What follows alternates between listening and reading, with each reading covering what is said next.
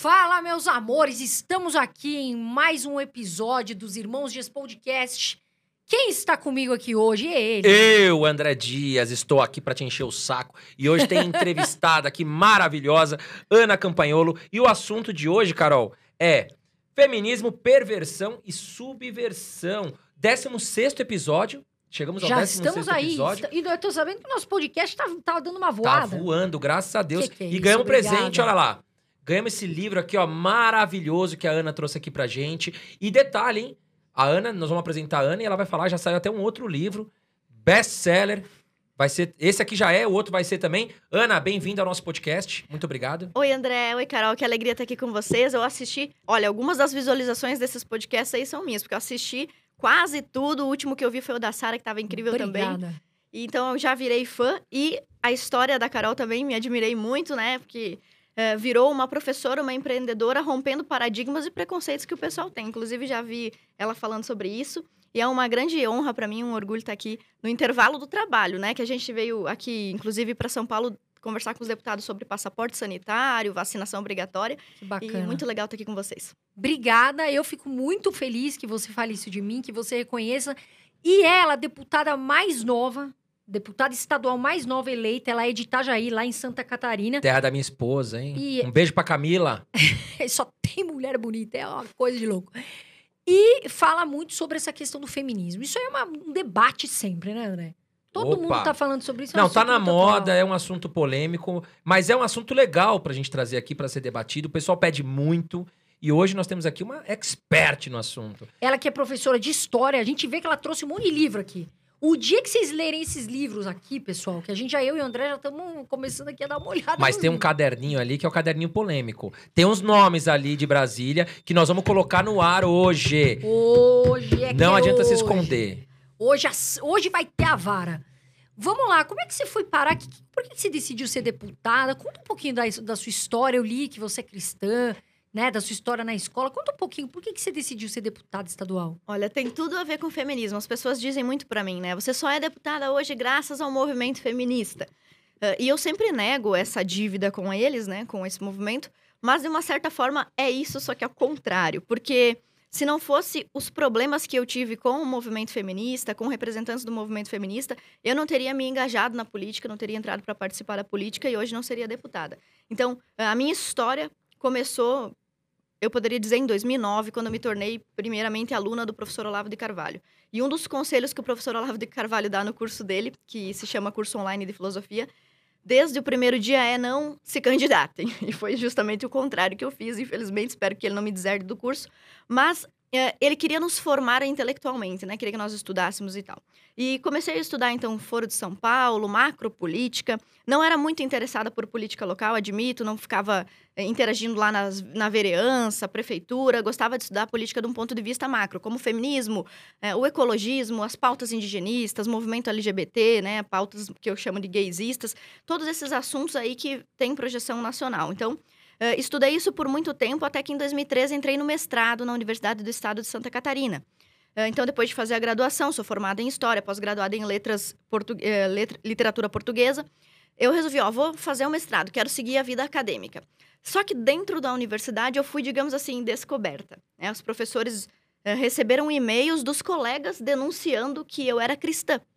E eu achei, no, eu fiquei morrendo de medo no começo. Pensei, meu Deus, não pode, então vou apagar tudo. Apaguei, mandei um e-mail para professor, desculpa, vou apagar esse negócio aqui.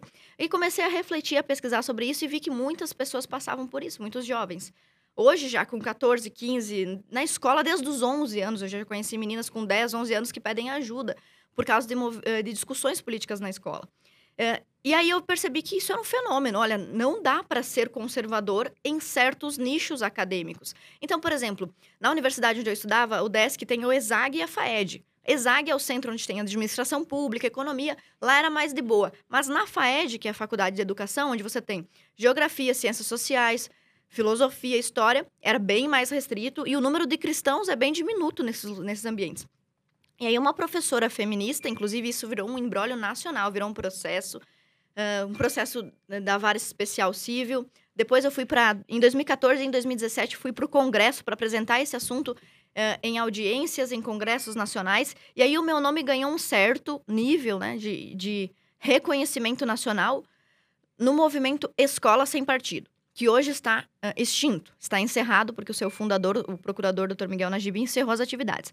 Mas eu me tornei um nome desse programa que lutava contra a doutrinação dentro da sala de aula. Né? Então, uh, não que você não possa ensinar feminismo, não que você não possa ensinar uh, sobre marxismo, sobre trotskismo, leninismo, ensine sobre o que você quiser. Mas que esse conteúdo seja sempre apresentado como uma opção ou como algo que aconteceu na história e não seja aplicado. A diferença entre ensinar um conteúdo e aplicá-lo, né? Uh, e aí eu comecei a falar sobre esse assunto, como eu mencionei, 2014, 2017, até que alguém me da cidade lá de Itajaí, o Marcos Melrer, atualmente é meu chefe de gabinete, era filiado ao PSL, que era um partido bem progressista na época, antes do Bolsonaro entrar. Uh, me convidou, por que, você não sai candidato? Eu falei, não, não tenho perfil para isso, Deus me livre. Nunca pensei nisso. E quando ele me convidou, eu falei, olha, eu não sei nem a diferença fundamental entre a atuação do estadual e do federal. Eu não, não quero entrar nisso daí. Eu gosto de política, mas é para estudar, não é para fazer.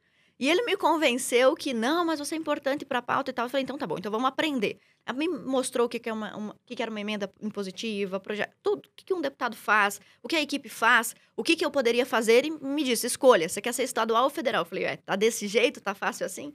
Aí ele disse, não, é fácil, eu vou te eleger porque a tua pauta, teu nome tem reconhecimento. E assim, quase que por um milagre, isso aconteceu em 2018, eu fiz 34 mil votos. Sou a deputada mais jovem, como bem disse a Carol, a única deputada conservadora do parlamento. E o mais impressionante é que a minha campanha foi feita com 7 mil reais Nossa. de doação. É, a gente teve deputado, eh, candidatos na minha cidade, no meu município, inclusive filho do prefeito, que saiu candidato lá também, que dizem, eu não investiguei as contas dele, ter, ter gasto, investido mais de um milhão de reais e não conseguiu se eleger. Eu coloquei 7 mil, que era o que eu tinha, não tinha mais. Se eu tivesse, até colocaria. Me lembro que no último dia da, da eleição, ali no, na última semana eu queria mandar algumas cartas, colocar uns santinhos no correio para apoiadores, que era isso, eu mesma fazia a carta, eu mesma fazia o vídeo, eu mesma fazia, eu mesma fazia o roteiro, eu mesma fazia tudo porque eu não tinha dinheiro para pagar a equipe. E eu pensei, poxa, vou mandar essa cartinha. E não tinha dinheiro, gente. Pensa isso. O cara que é candidato. Mas Santi... eu não entendi. Só te corrigindo. Santinhos como, assim? É, o Sant... Aquele santinho que você bota a foto do candidato, eu queria mandar. Ah, tá, mas é, no caso, que santo? Porque você é cristã, né? Não, uma... o santinho político. ah, você lembra que chamava político. isso ah, uma tá. vez? Não, tô perguntando só porque eu, eu, eu me questionei aqui, só por. É, sabe aquele santinho político? Então, eu queria colocar no correio e mandar para algumas pessoas que tinham entrado em contato. Ah, sim. Assim, organicamente. E, por exemplo, o município Faxinal dos Guedes, é, Faxinal, Faxinal dos Guedes, até municípios de fora de Santa Catarina, que o cara tinha algum parente dentro, né? De Santa Catarina. E aí, o que acontece? Eu não tinha dinheiro. Chegando na última semana, eu não tinha 300 reais para botar as cartas no correio. Aí eu pensei, meu Deus, aqui só Jesus na causa. E quando as urnas abriram ali 10% apuradas, eu já tinha mais de 2 mil votos. Eu fiz a conta 10 vezes 10 vezes 10, 10 vezes 2, vai dar 20 mil votos. Quando abriu, era 35 mil. Nossa. nossa. É uma surpresa que você fala, nossa, e de repente, com, com, com um pouco dinheiro, foi, foi, foi assim, merecedora mesmo. Mas é, é a gente fica feliz, eu gosto. Mas eu fiquei de... até com uma dúvida, é, é, Ana. É, você já era famosa? Porque assim, hoje seu Instagram, nossa, tá super em alta, assim, né? Quantos seguidores você tem? Hoje eu tenho 800, mais de 800 mil no Instagram. 800 mil. Mais Deve de 300 um, no YouTube. Com certeza é um dos políticos no Brasil com mais visualização em redes sociais, é. né? Inclusive as pesquisas feitas pelos jornalistas oficiais lá em Santa Catarina mostram que eu sou a política mais influente do estado, considerando até inclusive governador do estado, senador, federal, estadual. Que bacana. Né? Isso em número de interação, publicação, tudo. Em todos os patamares eu sou assim, sei lá, 20 vezes à frente do segundo colocado. Um fenômeno mesmo. E quando começou Teve algum vídeo seu que viralizou? Como é que foi esse, essa explosão? Como é que você ganhou tantos seguidores? Conta um pouco pra gente. Como você perguntou, né, se eu já era conhecida antes, como eu posso dizer? Havia um nicho conservador. E neste nicho conservador haviam poucos, poucos representantes, poucos líderes. Hoje você vai para o TikTok, por exemplo, sobre antifeminismo, tem, tem, tem, tem. Muitas meninas, adolescentes, 15, 16, 20, 25 anos, tem gente falando sobre anticoncepcional, sobre aborto, disseminou esse assunto, antifeminismo. Não tinha quando eu comecei, em 2011. Não tinha nenhuma amiga para eu conversar, entende? Pô, o que, que você tá lendo? Não tinha. Aliás, não tinha livro traduzido para o português. Tanto que um dos primeiros livros traduzidos para o português no Brasil é O Outro Lado do Feminismo, da Phyllis Schlafly, que é uma política uh, norte-americana. Ele tem o meu nome na, nos créditos como uma patrocinadora. Então, assim, não tinha uma liderança antifeminista e não tinha em Santa Catarina uma liderança contra a doutrinação marxista, como a gente chama, né? É, Então, dentro de Santa Catarina, realmente não tinha outro nome com, essa, com, com esse assunto. Como veio a onda Bolsonaro, muitas pessoas entraram, inclusive no partido tinha 40 candidatos, né? Mas assim, eles vieram todos, né, com puxados também pelo nome do Bolsonaro. Nós fomos um grande sucesso lá em Santa Catarina. E nós elegemos seis deputados estaduais e quatro federais. Então, dentro da Assembleia Legislativa de Santa Catarina, hoje os deputados estaduais do PSL são seis dentro de 40. Então, é uma gran- grande representatividade, segunda maior bancada. Mas muitos vieram com aquela pauta direitista, ah, da pátria, Deus, família, que é, é o argumento do Bolsonaro. Mas uma- um tema próprio, que você olha para a pessoa, o assunto dessa pessoa é esse, que era o meu caso, feminismo e doutrinação marxista, eu acho que não tinha. E por isso eu mesma me surpreendi, porque as pessoas fizeram campanha sem que eu. Eu não tive um cabo eleitoral. Se você, assim, as minhas contas foram investigadas, a primeira coisa que fi- fizeram, inclusive, foi ah, reprovar minhas contas no, no tribunal. ah, por causa de 500 reais, eu ba- abasteci o carro com o meu dinheiro. E me disse, o contador disse o seguinte: você não pode abastecer o carro com o seu dinheiro, você tem que abastecer com o da campanha, senão você tá, sei lá, se, se favorecendo. E aí eu fiz um reembolso, né, da conta da campanha para minha. Aí já saiu uma das primeiras matérias lá que eu tinha desviado dinheiro de campanha, ou seja, 500 pi. assim, um negócio ridículo. Então, é, como é que eu consegui me eleger se eu não tinha um cabo eleitoral, tinha só 7 mil reais, tinha um Ford Ka que explodiu o motor, porque eu não sabia que botava água na época. Olha que absurdo. E, então, assim, não tinha condições mesmo. Então, foi esse trabalho desde 2013 até 2018, cinco anos de trabalho, que foi levando o meu nome. E todo mundo que eu encontro diz assim: olha, eu fiz campanha para você de coração para todo mundo. E eu disse para todo mundo: vota nela. Ela não vai se eleger. todo mundo tinha certeza disso, todo mundo votou em mim. Ela não vai se eleger, mas eu tenho certeza que isso é um voto dado para uma pessoa que merece. Então, assim, foi um voto totalmente consciente. Ninguém Sim. votou em mim. Alguns, claro, votaram pelo Bolsonaro e eu não vejo nenhum demérito nisso. Afinal, você escolher o candidato certo para você apoiar é um mérito político, né? É, então, muitas, muitos méritos, mas é, esse trabalho do Escola Sem Partido e do feminismo me tornaram conhecida dentro do nicho. E depois, como é que foi o deslanche, né? É, o livro foi publicado, chegou nas lojas em fevereiro de 2019. Eu já estava eleita. E não há, se você pesquisar, não há outro livro antifeminista no Brasil. Até hoje. E eu reclamo muito com, com, É que com o pessoal tem Por que não fazem? O pessoal tem medo, né? Muita gente que fala sobre, sobre feminismo, tem gente que dá a sua opinião. A Malu Perini veio aqui, a mulher do Bruno Perini, ela falou: olha, eu não sou feminista. Então tem gente que tem um certo medo. Agora, você comentou essa questão do Bolsonaro, né? Ah, muitas pessoas né, me elegeram por causa do Bolsonaro. Não sei se você pode falar aqui. Você é a favor do Bolsonaro? Você gosta do governo Bolsonaro? eu gosto primeiramente da pessoa do Bolsonaro. Eu sei que, veja, isso é uma das críticas que as pessoas mais falam. Ah, eu votei no Bolsonaro, porém o jeito dele não me agrada. É, Ele fala demais. Eu, para mim, a característica que mais chamou minha atenção para que eu gostasse da pessoa foi justamente esse jeito contundente, simples e, na opinião dos críticos, eles usam até atrapalhado, que para eles é atrapalhado. Mas eu identifico no, no presidente Bolsonaro a, a cópia, o protótipo, o arquétipo do cidadão comum, que não foi ideologizado, nem na universidade, sei lá, nem pela mídia. E eu conheci o presidente, um dos motivos que eu gosto dele, apesar de discordar de alguns pontos do governo, todo mundo tem discordância, inclusive eu acho que a própria esposa dele deve não concordar com algo, né? O fato de eu não ficar Sim. dizendo todo dia o que, que eu não concordo, não significa que eu concordo com tudo. Mas eh, o fato de eu ter criado esse apreço tão grande por ele foi pelo fato dele ser corajoso e especial diante do cenário em que nós estávamos, por exemplo, em 2010, 2012. Em 2013, como eu falei para vocês, teve esse episódio na universidade e eu processei a professora orientadora, que eu saiba foi o primeiro caso em Santa Catarina de um aluno orientando processar seu próprio orientador. Eu processei por perseguição religiosa e ideológica e perdi a ação, embora as minhas provas tenham sido aceitas. O juiz meio que disse: Ah, se vira aí, ninguém mandou você querer discutir agora, vai, vai arcar com as consequências. Então, o que que acontece? Eu cheguei dois no Congresso em 2014, em 2017, com esse assunto, com essa pauta. Era uma menina de interior, uma professora simples, levei essa pauta para o Congresso. E, olha, isso aqui está acontecendo comigo. E está acontecendo com outras pessoas no Brasil. Gostaria que os senhores deputados ajudassem. Quem foi o cara que pegou o microfone, me apoiou, me esperou sair? Ele nunca tinha me visto, uma menina simples, pobre do interior. Esperou o negócio acabar, veio, me deu a mão, falou comigo, tirou uma foto. Bolsonaro, deputado federal. Ele não me conhecia, não me devia nada, não sabia se algum dia eu poderia ou não fazer algo por ele. Hoje o pessoal fala que eu sou uma das maiores defensoras dele em Santa Catarina, dentro do estado como deputado estadual. E eu tenho isso como um sentimento de gratidão. Porque no momento em que você não é ninguém, que você não tem nada, Você não pode esquecer dessas pessoas. E quem me ajudou muito? Ministra Damares estava naquele dia, em 2014, e depois em 2017 novamente. Ministra Damares, Magno Malta, o presidente Bolsonaro, que na época era só deputado, o Eduardo, filho dele. Então, pessoas que não, não tinham por que me ajudar. Não tinha nada a oferecer para elas. Eu não tinha nem o Sim. dinheiro da passagem para ir para Brasília. Então, eu tenho um apreço muito grande pela pessoa do Bolsonaro. Se eu acho que ele acerta sempre, não. Inclusive nas pautas feministas, que é um assunto que é muito caro para mim, eu acho que ele comete alguns erros que são inerentes à profissão do político.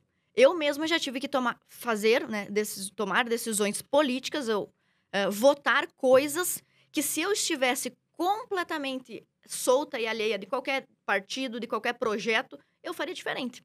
Mas como existe um partido, você tem que ter lealdade ao partido, como existe um projeto que é maior do que a minha própria pessoa, você acaba tendo que ceder. Isso acontece com o presidente. Então, dois projetos de lei que ele, que ele aprovou, que, eu, que ele sancionou, que eu não concordo, foram projetos aprovados por maioria do Senado.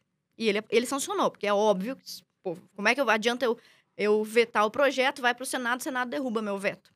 Então, tem coisas que eu não concordo que ele faz, mas pelo sentimento de gratidão e lealdade que eu tenho com ele, pelos meus momentos lá do passado, eu respeito muito a, a posição dele como presidente da República e não faço essas críticas contundentes em público. Até porque para criticar o presidente já tem. Bastante. gente. Nossa, tem bastante gente. Não tem jeito, ele tá na vitrine, vai tomar pedrada. Agora, Ana, é, sobre a, a questão da vacinação, né? Eu quero te perguntar se você chegou a se vacinar, se você apoia. E um dos assuntos que mais questionam a gente é é sobre, poxa, mas o Bolsonaro não apoia a vacinação, ele não quer se vacinar. O que, que você pensa sobre isso? É, eu não sei quantos deputados tem não vacinados. Eu sei que tinha uma jornalista lá que o negócio dela é criar treta e ela estava tentando investigar. Quantos? Então eu já vou dar a resposta para ela que ela ligou no gabinete e eu neguei de dizer. Mas para os meus eleitores eu digo para vocês também. Eu não tomei a vacina, ninguém na minha família tomou, eh, nem meu marido, nem meus, meus pais, ninguém tomou. Na, na minha família próxima, assim. hum, Eu acho que meus avós tomaram, que estão- são bem assustados, assim. Eu não tomei a vacina, mas eu não sou contra a vacina. Eu sou a favor da vacina. Vacinei minha filha contra todas as coisas que eu sei que, que tem aí uma, uma certa estabilidade e um- uma certa comprovação científica a longo prazo. Por exemplo, poliomielite, me- meningite, sarampo. E se tiver mais uma segunda dose, uma terceira, ela tem um aninho ainda. Eu dei todas as doses no melhor, na melhor clínica que eu pude né, pagar essas vacinas. E também não sou contra a vacina do Covid. Né? Se você tiver uma empresa bem sucedida em desenvolver um fármaco confiável, daqui dois, três anos, quatro anos, eu posso tomar. Mas a vacina da gripe, por exemplo, é uma que eu não tomo. É porque para mim é só gripe. E eu tento, cada um tem a sua posição. Eu tento evitar remédios. Se eu tô com cólicas menstruais, eu não tomo remédio para cólica. Se eu tô com dor de cabeça, eu não tomo remédio para dor de cabeça. Eu espero passar. Se eu tô com pedra no rim que tá doendo, eu tomo imediatamente, eu corro imediatamente para o hospital. Então assim, cada um tem o seu grau de medo, o seu grau de coragem, né, físico. E eu não tomei a vacina e quanto à vacina, o que eu digo em Santa Catarina para os eleitores que me procuram lá, eu sou a favor da, da imunologia, uma área da ciência, né? Mas eu sou contra do ponto de vista político que você obrigue as pessoas a tomarem uma vacina experimental. É, até assim, veja, as pessoas já são obrigadas a tomar certas vacinas. Então, assim, eu sou contra obri- obrigar as pessoas a tomar vacina? Não necessariamente, as pessoas já tomam algumas vacinas. Eu sou contra, neste caso, é, de uma pandemia extremamente recente, de uma vacina em fase experimental, com reações adversas catalogadas, assim como várias outras também têm. Neste sentido, eu sou contra o Estado impor, como, por exemplo, aconteceu em Santa Catarina. O governador do Estado, o governador Moisés, que era do PSL, eh, ele fez um decreto. Muitas forças cooperam eh, e, disputam na política. Então, os professores conseguiram aprovar em Santa Catarina um projeto de lei para que nenhum professor ACT temporário fosse demitido durante a pandemia. Ato seguinte, eles conseguiram cancelar as aulas. Então, ficou garantido o emprego desses professores, porém, eles não precisavam lecionar por causa da pandemia, porque não era seguro para a saúde deles e das crianças, embora todos saibam que as crianças são os menos afetadas pelo Covid. Então, começou o movimento de escolas particulares, de sindicatos de escolas particulares, de pais interessados que seus filhos voltem para a escola para que eles possam trabalhar. Eh, Então, muitas forças cooperaram. O que, que vamos fazer para as aulas voltarem? Uma das decisões, provavelmente impulsionadas por isso, do governo foi: vamos obrigar a vacina para todos os professores. Assim, não haverá desculpa de que não podemos voltar às aulas porque não estamos protegidos. Talvez tenha sido isso que passou na cabeça do governador. E ele não tenha considerado questões como o direito de ir e vir, né? o direito de, de, escolha das pessoas. Então, muitos professores ficaram desesperados e entraram em contato com o gabinete. Eu não quero tomar vacina em hipótese nenhuma. Ah, um cara lá, eu acho que tem o chip dentro da vacina. Eu não acho. Mas, poxa, não é seu direito? Sim, se eu claro. Acho, é um se eu acho, expressão, né? Tipo, eu não quero tomar essa vacina que está em fase experimental porque eu acho que ali dentro tem um ovo de dinossauro. O problema é seu, né? Entende? Você tem que ter pelo menos um mínimo de liberdade para escolher pelo menos uma vacina experimental se você quer colocar no seu corpo ou não. Então, nós fizemos um projeto de sustação de ato para tentar anular esse item do decreto do governador. Ainda não foi aprovado, porque, obviamente, os deputados lá de esquerda sentam em cima do projeto, pede vista, leva para a mãe deles, não, não evolve. Um, além desse projeto de sustação de ato, nós temos também um projeto de lei que proíbe o passaporte sanitário de uma certa forma, esse passaporte já existe. Você não consegue matricular seu filho na escola se ele não tiver tomado determinadas vacinas, né? Que são obrigatórias. Não entra em países, alguns países é, também. É, e agora, o Covid, com a pandemia do Covid, determinados países já não aceitam. Ok. Mas nós fizemos um projeto, assim, bastante simples, apresentamos, ainda não foi aprovado também, para proibir o governo de impedir o deslocamento, a entrada de pessoas sob o argumento de estar faltando uma vacina. Um projeto anti-passaporte, né? É, e ainda não foi aprovado, está sob apreciação, não é inconstitucional, acredito que na CCJ vai passar. É, e outra vitória que a gente teve com relação a isso, esses casos ainda nós estamos aguardando, mas nós aprovamos recentemente um projeto que proíbe o lockdown em Santa Catarina. E aprovamos por unanimidade. Então, isso que eu costumo dizer, que eu falei aqui a princípio, dentro da política, às vezes você tem que conversar, você tem que ceder coisas, né? E como a gente conseguiu construir uma relação muito boa dentro da Assembleia Legislativa, no, no princípio, o pessoal pensava, lá vem a louca do Bolsonaro, que não dialoga com ninguém, louca do Bolsonaro, não dialoga com ninguém, fanática religiosa, doida, crente. Então, não vai ter conversa com ela. Mas a gente construiu uma relação muito boa, tanto que hoje eu sou líder do PSL dentro da, da Câmara eh, Estadual. Lidero os deputados do PSL. Já fui líder do bloco de oposição, que eram 10. Eh, e nós hoje conseguimos uma relação tão boa que esse projeto do lockdown foi aprovado por unanimidade e sancionado recentemente pelo governador. Esse projeto proíbe, por exemplo, o governador do estado de fechar a indústria. O que aconteceu em Santa Catarina? Foi um dos primeiros a fechar. Um anúncio do dia para o outro, acabou, não pode restaurante, não pode nada. O que, que aconteceu com todo o estoque dos restaurantes? Peixe, camarão. Estragou tudo. Um dos meus restaurantes favoritos lá em Santa Catarina, lá em, em Florianópolis, que é o do Pescador, fechou. Tipo, eu fui de, depois de um certo período quando ele estava fechado. Faliu. Eu até, eu até ia comentar isso, porque assim, a gente teve muitas, muitos empresários que no começo comentaram sobre isso da economia, que eles não eram a favor de fechar, foram criticados demais, porque eles falaram: olha, um dia a economia vai sentir. E um deles é justamente alguém muito popular lá, que é o Luciano Heng. Uhum. Qual é a sua visão sobre as opiniões do Luciano Heng? Olha, ele tem um clamor popular a seu favor muito grande, né? Ele é eu diria, ele é bem. Ele é quase populista, mas, é, mas o, o, o, termo certo é popular. Ele é muito popular. Muito. Sai como senador, ele ganha fácil, né? É, então, se especula muito sobre isso lá em Santa Catarina, né? Sobre a possibilidade. Parece que seria, talvez, seria bom para o presidente Bolsonaro que ele saísse candidato ao Senado. Acho que ele praticamente, estaria praticamente eleito pela popularidade que ele tem, também pelo número de lojas, é um grande empresário. Uh, e já colou nele essa imagem, terno verde e amarelo. Ele veio para a CPI e se, e se, comportou muito bem dentro da opinião né, do, dos direitistas, dos conservadores. Então seria um nome. Mas tem outros, né? Uh, tem outros nomes lá em Santa Catarina que estão concorrendo. A gente tem partidos que estão se aglutinando em nome do, em torno do nome do presidente Bolsonaro. Por exemplo, nós temos lá o Partido Liberal, que em Santa Catarina quer colar com Bolsonaro. Temos o PTB, que é o partido que já foi o partido do Getúlio Vargas, que agora recebeu uma nova. foi repaginado. Tá um partido bem fofinho, conservador, assim, para quem é de direita, que também vai colar no Bolsonaro na próxima eleição. E esses partidos provavelmente vão ter seus candidatos ao Senado, além do Luciano. E eu acho que essa decisão vai ficar em torno de saber se ele aceita ou não. Mas com certeza ele é um nome forte. forte. E eu, como deputada estadual já eleita e, que vou tentar reeleição no ano que vem, eu não tenho muita opção eu vou apoiar o candidato que o presidente quiser apoiar ou que eu observar que esse cara é o que o povo quer. Sabe que na política as pessoas acham que você vai chegar lá para fazer tudo o que você quer. Quando, ah, eu vou me candidatar e quando eu me eleger eu vou fazer tudo o que eu quero. É justamente o contrário. Você perde um número enorme de liberdades, inclusive de opinião que você achou que tinha, né? Com Sim. certeza. Ana, aproveitando o gancho da, da da Carol, que foi uma ótima pergunta do Luciano Heng. É, Sérgio Moro era considerado um herói aqui no, no país, né? Qual a sua visão sobre o que aconteceu? O Sérgio Moro abandonou, né? Ele era ministro da Justiça, né? Ele, inclusive, foi um nome forte ali quando o Jair Bolsonaro se candidatou. E ele abandonou seu cargo, saiu, enfim. E muito se falou, né? Foi traição, não foi traição. Qual a sua opinião sobre isso?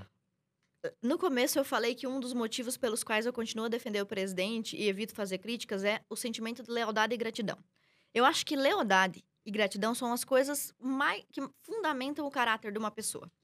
Uh, e uma das coisas que a política gosta muito é de traição. Pode ver, cada vez que um ministro saiu atirando, falando mal do presidente, os jornalistas, olha, ficaram extasiados, ficaram excitadíssimos, virou notícia em todo lugar, especularam sobre aquilo o máximo possível. Tanto que até hoje se fala, por exemplo, sobre o Mandetta e o Moro como candidatos. Então, a política adora uma traição. Mas na política também, embora se goste muito de traição, o traidor fica marcado. E mesmo seja de esquerda ou de direita, todo mundo sente uma desconfiança no coração e no cérebro quando está diante de alguém que já traiu outra pessoa. É, isso na política é claro. É, e o que acontece no caso do Sérgio Moro e do Mandetta, eu acho que eles tinham todo o direito de não concordar com o governo. Ó, não estou concordando com as políticas do governo. Presidente, não concordo mais. Como, por exemplo, a, a posição do Paulo Guedes. Paulo Guedes é conhecido como muito, é, ele é muito liberal, sempre foi nos seus artigos publicados antes dele assumir o cargo e tudo mais. Com certeza, há muitas coisas que o Paulo Guedes não concorda em fazer, em ter que fazer. Mas as pessoas que estão fora da política não compreendem que as forças que nos obrigam a tomar decisões são maiores do que as que nos libertam para fazer o que a gente quer. Então, é óbvio que o Paulo Guedes também toma decisões com as quais ele não gostaria de lidar ou não gostaria de ter no seu histórico. Porém, pela lealdade, pelo compromisso com o projeto, ele vai adiante. É, e o que faltou nos dois nomes, para mim, Moro e Mandetta, foi lealdade. E também gratidão. E eu acho isso, isso péssimo. E o, e o Moro, que estava preocupado com a sua biografia, acho que colocou nela a maior de, de todas as manchas, que é a mancha de ser um, um, um, traidor. Eu, eu acho isso terrível. Dentro do partido, eu sou líder do PSL, como eu falei para vocês. Às vezes eu falo pro pessoal, gente, esse partido aqui é que nem, que nem Mussolini diante da, da, da, da Itália. Perguntaram, ei, Mussolini, é bom ou ruim governar os italianos? Ele disse, não é bom nem ruim, é impossível. Porque cada um faz o que quer. E eu sempre digo, gente, tem, temos que ter unidade, lealdade. O MDB, por exemplo, é um partido forte, fortíssimo que está sempre ancorado no poder ou liderando, né? É o do vampirão, não? É, o do vampirão. Ou ele está no poder ou ele está ancorado, né? Ali gravitacionando. Por quê? Os caras são fechados. Lá em Santa Catarina, a gente tem nove deputados do, do MDB. Eu me, dou muito, eu me dou bem com todos os deputados, pessoalmente falando. Não posso não concordar com as políticas e tal. Mas você vê, os caras são fechados. Chega uma votação, se for uma votação séria, é nove votos. Não se negocia lá dentro um voto, o de cada um a gente já olha para o líder. O que, que o líder do MDB vai fazer? Então, essa unidade é, se, se caracteriza pela lealdade, seja nas coisas erradas ou certas, né? Você vê que esses partidos são muito unidos. Inclusive, há uma lealdade até quase doentia, no caso, em relação, por exemplo, à figura do presidente Lula. Quem rompeu com isso aí, um pouco, foi o Ciro Gomes, que vai nos, nos lugares ali e fala é, mal do. No dividido. Fala vai mal na, do Lula. Dá uma mudada ali, uma mudada aqui, é. ele vai ali na, na, na natação, para um lado e para o outro. Agora, você me deu esse livro que eu achei muito interessante, eu vou ler, sobre feminismo. E o que, que eu queria que você falasse um pouquinho? Porque você fala e você é aberta aí, você comenta. Você falou que você é cristã, eu também sou, e eu sei que você tem faz as suas defesas, né, diante do, do, do, do antifeminismo. Eu queria que você falasse um pouquinho para as pessoas, eu acho que elas têm dúvida do que é, de fato, o feminismo, e você chama é, é, é feminismo muito de movimento... É, coletivista de esquerda. É, coletivista de esquerda. Eu queria que você falasse um pouquinho sobre isso. Bom, uh, eu, no meu livro eu tenho a minha concepção sobre o que é feminismo, então eu dou uma definição do que é para mim. Mas, para a gente discutir isso, a priori, a gente tem que entender o estado da arte daquele tema, o que as próprias feministas dizem sobre si mesmas. E uma das características do meu livro, que eu acho que fez com que ele fosse um sucesso, é que ele trouxe para o Brasil algo que não existia do ponto de vista conservador. Um livro que mostrasse a história do próprio movimento feminista, usando as biografias e as obras literárias e as obras filosóficas escritas pelas próprias feministas. Então eu tentei fazer um trabalho uh, que juntasse o argumento e o contra-argumento. Então, o feminismo, segundo as próprias feministas, é um movimento que busca acabar com a desigualdade entre homens e mulheres, e esta desigualdade supostamente colocaria as mulheres em desvantagem, e por isso é preciso um movimento político partidário organizado para reverter isso socialmente através de políticas públicas. Por exemplo, projetos de lei, ações sociais, movimentos sociais. O movimento feminista entende, então, que a mulher está numa condição de opressão, que a vida da mulher sempre foi ruim e que a mulher sempre foi o sexo oprimido, e que, em relação ao homem, a mulher sempre esteve em desvantagem. Seja na antiguidade, na Idade Média, na Idade Moderna ou hoje. Então, por exemplo, aqui, dentro dessa sala, as mulheres estariam em desvantagem. Como e por quê? Uh, pode achar engraçado, mas se você digitar no Google agora, o pessoal que está nos assistindo em casa vai encontrar lá. O ar-condicionado é machista. O ar-condicionado tá ligado aqui, né? Então, você vai encontrar lá. Até aqui, as mulheres estão em opressão. Apesar de nós sermos duas em lugar de fala, aqui ocupando espaço de poder, ele ser um só. Aqui também estamos em situação de opressão, porque afinal de contas o ar-condicionado está ligado mais forte, porque os homens têm o corpo mais quente, eles sentem mais calor, então o ar-condicionado no carro, nos escritórios, em todo lugar, está sempre na sua máxima potência para a desvantagem das mulheres. Então, em todo lugar, as mulheres estão em desvantagem. O feminismo compreende isso. Se a mulher é dona de casa por opção, ela está em desvantagem porque exerce um trabalho não remunerado. Se ela está no mercado de trabalho, ela está em desvantagem porque recebe um salário menor do que o dos homens. Já devem ter ouvido muito esse argumento, né? Já, já As bastante. mulheres, né? Então, todo lugar onde a mulher está, em qualquer contexto, ela está sempre sendo oprimida. Esse é o argumento do movimento feminista. E aí eu tento colocar no meu livro a minha vertente sobre isso, o que eu penso sobre isso. Eu digo o seguinte: esse é o discurso. Primeiro, a mulher é oprimida e ser mulher é a pior coisa do mundo. Esse é o primeiro discurso do movimento feminista. O segundo, é a ideologia de gênero, é que não existe mulher e que o próprio uh, a identidade da mulher é uma construção cultural. Dois argumentos. Mas eu digo que tudo isso, toda essa propaganda e essas bandeiras do movimento feminista, por exemplo, atreladas aos direitos, supostos direitos iguais, supostas conquistas feministas, uh, liberdade, emancipação da mulher, que tudo isso são falsas bandeiras do movimento para vender a revolução sexual, que é o objetivo final. É, o que, que, seria a revolução uh, sexual? O fim do casamento monogâmico, o fim das relações heteronormativas, homem com mulher, né? Ou seja, normativas. Não é que não pode mais existir um casal heterossexual no mundo. Pode. Mas para o movimento feminista, essa não pode ser a norma. Então, o que Pode é na... ser um casamento, no caso, a proteção do, da, da classe LGBT, né? Assim. É, não exatamente, porque eu não sei no que, que exatamente protege o LGBT. Eu acho mais que eles usam os LGBT do que, do que os protegem, de fato. Mas, mas você entende que, que é, o que quer dizer essa heteronormatividade? Destruir o homem e mulher como casal que se complementam, um homem e uma mulher, isso também é importante, e o movimento também quer desconstruir. Quer desconstruir monogamia, casamento nos moldes do casamento cristão, que é este casamento monogâmico, que é transformar a fidelidade ou infidelidade em conceitos extremamente fluidos, como por exemplo, eu e você, eu e o André casamos, mas se ele concorda, eu posso ser infiel. E assim você vai descaracterizando o casamento, e descaracterizando o casamento, descaracteriza-se também a família. Com essa descaracterização, as crianças que são filhas do pai e da mãe. Mas se esse pai e essa mãe não se dão bem ou exercem papéis de uma forma disfuncional, essa criança está vulnerável, ela estando vulnerável, ela pode ser melhor manipulada ou instruída pelo governo, pelo Estado, pela escola pública, pelos movimentos sociais ou por qualquer outra pessoa que não seja seus próprios pais. Então, para mim, o movimento desaglutina a família. Eu não sei se vocês deixam, mas eu tenho uma definição no livro, eu posso ler? Pode, Pode claro. Diz assim, ó. Tá na página 33. O feminismo é um movimento político que contribui para um desentendimento e crescente amargura entre os sexos, Cada vez mais homens e mulheres não se dão bem. Você pode ver o tempo todo. Se você pesquisar, você vai encontrar quem lava mais louça. Quem leva mais as crianças na escola? Tu tem pesquisa científica para tudo isso.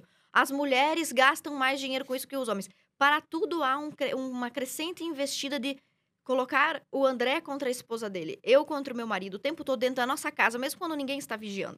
Isso é um grande salto no processo revolucionário. Antigamente, por exemplo, Karl Marx queria que os proletários, os pobres, ficassem contra os ricos. Ou seja, uma família de pobres contra uma família de ricos até que tá, beleza. Agora imagina dentro de casa, cada casa, o marido contra sua mulher e a mulher contra seu marido. Não tem como cuidar de uma revolução desse jeito, né? Ou como combater uma revolução que está dentro da minha casa. Meu marido e eu estamos em disputa. Então, contribui, um, para o desentendimento crescente e a amargura entre os sexos, acelera a desagregação familiar, mas mães solteiras, a mãe solteira não é um problema. A mãe solteira é corajosa, porque mesmo na ausência do, de um pai cretino que a abandonou, ela não abortou essa criança e está criando esse filho. Ela é uma corajosa. Mas veja, é uma desagregação do projeto familiar estruturado tradicional. Então, contribui para a desagregação familiar. As mulheres devem preferencialmente ser mães solteiras. As que não forem e se casarem devem buscar o divórcio. Então, um, uma competição contra o casamento induz a eterna insatisfação e libertinagem sexual. Não sei se vocês já perceberam isso no mundo, mas o tempo todo se fala sobre sexo. Você já viu? É música, é, você vai andar no, out, no outdoor, você tá indo numa BR, que eu viajo muito como deputada, é o tempo todo imagens, é o tempo todo, o tempo todo. Ah, então você tem uma hipersexualização da mulher e do homem. A mulher como produto e o homem como consumidor, né? Então, o tempo todo. Uh, então, isso dá a impressão de que o sexo está em todo lugar. Só que você vai ver o jovem está insatisfeito. A mulher está insatisfeita. A quantidade enorme de matérias em revistas femininas sobre como procurar, uh, se, como se satisfazer sozinha. Gente, vocês acham que isso é um avanço? Pô, quer dizer que o meu companheiro, nem eu conversando com ele, nem eu morando com ele, nem eu dormindo com ele toda noite, eu não consegui ensinar para esse cara ou para essa mulher como me satisfazer? Tipo, me parece, sempre pareceu óbvio para a humanidade que o sexo a dois é mais legal do que, a, do que sozinho. Sim. De modo que a pornografia ou a masturbação fossem apenas uma uma solução para aquele cara que está sozinho, né? Esquecendo aqui o ponto de vista moral. Ah, eu não consegui uma mulher, então eu vou para esses subterfúgios. Só que hoje não, parece que empoderar a mulher é fazer com que ela esteja só. Então você vê uma insatisfação e uma libertinagem ao mesmo tempo. As mulheres fazem mais, aparentemente fazem mais sexo, estão mais disponíveis para o sexo, mas ao mesmo tempo não manifestam estar mais satisfeitas. Isso é impressionante. Você pega as pesquisas científicas sobre satisfação sexual. Por que, que as, as meninas não estão satisfeitas, felizes, falando sobre, olha como eu sou feliz sexualmente, o meu casamento é feliz sexualmente, eu tenho minha relação sexual feliz. E é justamente o contrário. Né? Então, item 13 e 4, eu digo que para fazer tudo isso, o movimento feminista usa discursos sofistas, ou seja, uma coisa que parece verdadeira, mas não é. Discurso sofista. Exemplo: homens e mulheres ganham salários diferentes, sendo que mulheres ganham menos do que homens. Ok? Resposta por causa do machismo. Então, uma parte da a premissa está correta, né? Primeira premissa, as mulheres ganham menos do que os homens. Ok, primeira premissa está correta. A, a justificativa, porém, está incorreta, por causa do machismo. Então, você veja, é um sofisma, metade verdade, metade mentira, certo? Uh, então, usam discursos, discursos sofistas, propagandas fajutas ou pesquisas científicas fajutas. Então, o pessoal que gosta de alardear que é a favor da ciência, pelo amor de Deus, já estão negando o sexo biológico das pessoas. Então, vocês são a favor da ciência. E pesquisas, índices, deturpação de dados, uh, de pesquisas científicas, de, deturpação de índices, uh, manchetes tendenciosas. Eu vou dar um exemplo de manchete tendenciosa. Tudo isso se, se junta para construir o um movimento feminista. As pesquisas fajutas, as manchetes tendenciosas, os discursos sofistas. Tem uma matéria que depois o pessoal pode digitar no Google. Apesar de morrerem mais homens, vírgula, as mulheres são as que mais sofrem com o Covid. Meu Deus, como é que uma mulher pode sofrer mais do que aquela pessoa que morreu de Covid? Você veja como a manchete é tendenciosa. Outras manchetes de violência, por exemplo. Uh, as mulheres são as que mais morrem dentro de casa. Aí você vai ver o subtítulo da matéria: 40% das mulheres morrem no espaço doméstico, enquanto que apenas 15% dos homens morrem na mesma condição. Aí você fica com aquela impressão de que tem mais mulheres morrendo dentro de casa do que homens, porque 40% é mais que 16. Agora eu vou dar uma de Dilma. Porém, todo ano morrem no Brasil 60 mil homens e 5 mil mulheres. E 40% de 5 mil é menos que 15% de 60. Então, você veja, todas essas pesquisas, elas são fajutas, tendenciosas. E, por último, eu digo que, além de tudo isso, tudo isso daí é feito com o dinheiro do contribuinte. Ou seja, você concorda ou não com o movimento feminista, não importa. O seu dinheiro vai ser utilizado pelo MP feminista, Ministério Público Feminista, pelo TJ feminista, né? O Tribunal de Justiça vai fazer campanha feminista com seu dinheiro. A Assembleia Legislativa, lá onde, lá onde eu trabalho, tem a Escola do Legislativo, vai promover discussão de gênero, discussão pró-aborto disfarçada, vai promover uh, tudo sobre os aspectos mais, assim, sutis possíveis. Tudo isso é feito com o dinheiro do contribuinte, concorde ele ou não. Né? O que, que você acha dessa frase? Eu escuto muito, não ser feminista é ser contra as mulheres. Porque acontece muito isso na internet. Ah, você não é feminista, então você é contra as mulheres. O que, que você acha dessa frase, Ana? É uma forma bem simplista de reduzir tanto o movimento feminista quanto o posicionamento das pessoas. Assim, você é obrigada a entrar dentro da caixinha do que é o meu pensamento e a minha concepção do que é o certo, ou você não é mulher, ou você não é negro, ou você não é gay. Por exemplo, uh, o movimento gaysista. Se você for gay, mas for do Bolsonaro, a favor do Bolsonaro, como por exemplo o Agostinho Fernandes, o maquiador da primeira dama. Não. Aí então você é um vendido, você é um escravo, você é um iludido, você é burro, porque você não, você é gay. Você resolveu fazer um determinado uso do seu órgão excretor. Ah, então por causa disso você é obrigado a estar em determinada filiação política. Outro exemplo, você nasceu negro, nasceu porque quis, não.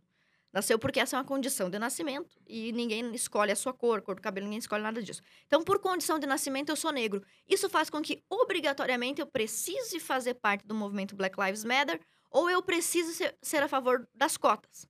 E um dos melhores economistas vivos ainda, na minha opinião, é o Thomas Sowell, é, que é negro e é anti-cotas. Ah, ele é, então, ele é, tá contra a sua própria classe, ele é, é capitão do mato, então ele não serve, ele é podre. As mulheres, mesma coisa, você nasceu mulher, eu e a Carol nascemos mulher, porque foi assim que Deus quis ou a natureza quis, a gente não escolheu isso. Isso eu não posso escolher. Mas a minha posição política eu posso. Eu Sim. posso escolher se eu quero ser socialista, trotskista, monarquista, capitalista. Eu posso escolher isso. Se eu posso escolher tudo isso, por que, que eu não posso escolher também se eu quero ser feminista ou não? Essa impressão é muito mentirosa. Só porque eu nasci mulher, eu tenho que fazer parte deste grupo. Eu vou... Posso contar uma história? Claro. Pode. Quando eu me elegi, assim que eu, que eu me elegi, eu recebi uma, um telefonema da secretária lá da, da Assembleia Legislativa. Uh, e ela disse assim: Ah, deputada, tô ligando porque ah, esse ano vai ter, ou não sei se todo ano tem, a bancada feminina. Aí já, eita, lasqueira. Já sei que não é feminina essa bancada, é bancada feminista. Porque o próprio pensamento de criar a bancada de acordo com a condição de nascimento, já é um pensamento de esquerda. Por exemplo, bancada negra. Não pode criar isso. Porque tem o Hélio Negão, do Bolsonaro, e tem o Negão lá do PT. Como é que eu vou botar esses dois caras na mesma bancada? Não dá. Então, só o fato de eu criar a bancada atrelada à condição de nascimento do cara, já tá, já não dá. Então, eu pensei, tá. Porém, o professor Olavo ensina sempre algo pra gente. Ocupe todos os espaços que puder. Ah, você quer ser síndica do prédio? Quero. Ah, você quer ser líder comunitário? Quero. Ah, quer ser rainha da bateria? Quero. Todos os lugares quer que... pagar as contas? Sim. Não. tudo não. que eles oferecerem, você aceita. Seja voluntário, pago, você faz tudo que você que puder contribuir de alguma forma, que for um espaço que você tenha a vocação para ocupar. E eu pensei, falei, sim. Claro, claro, com certeza, quero sim. Daí me fingi de retardada, né? Perguntei pra menina, mas viu, qual que é o fundamento dessa desta bancada feminina. Então, deputada, nós estamos muito felizes porque pela primeira vez nós temos um número recorde de deputadas. Temos muitas deputadas mulheres. Eu falei, ah, que legal, quantas são? Né? Cinco. Tá, então de 40 deputados, cinco são mulheres. Sim, que legal, né, deputada? Eu falei, é muito legal, sim, claro, óbvio.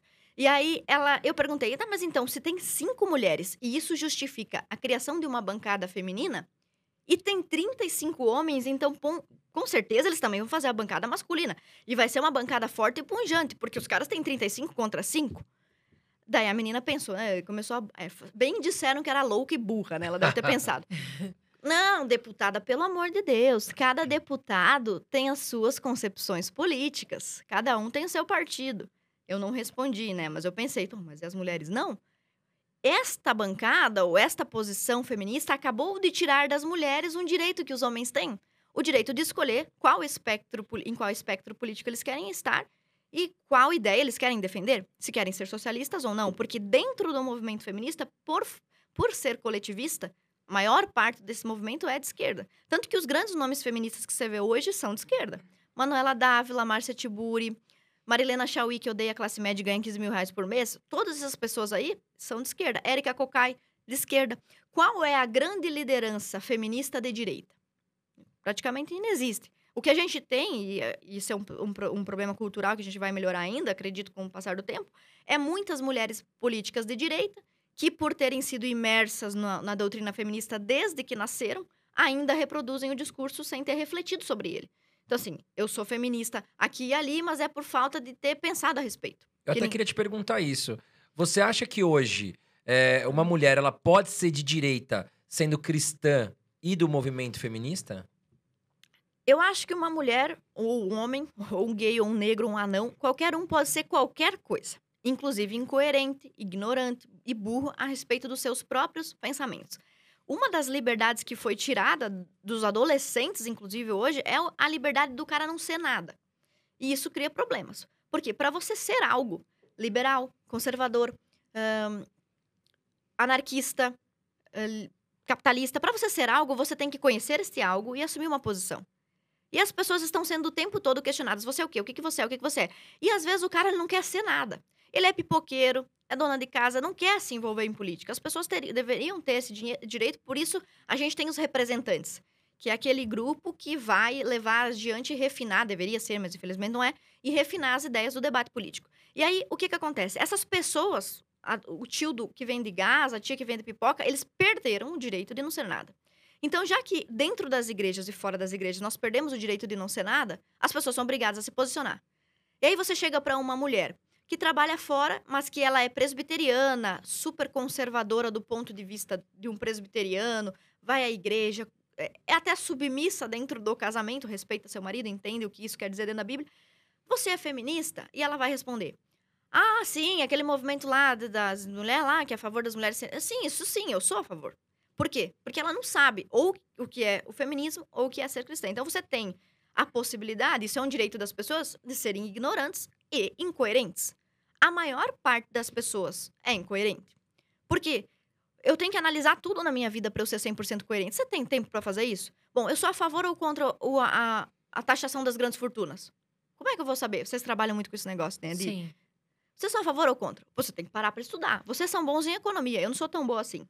Então, assim, se a gente fosse discutir isso, vocês são mais gabaritados para dizer uh, se uma criptomoeda é boa para investir ou não. Uhum. Eu, como é que eu vou falar?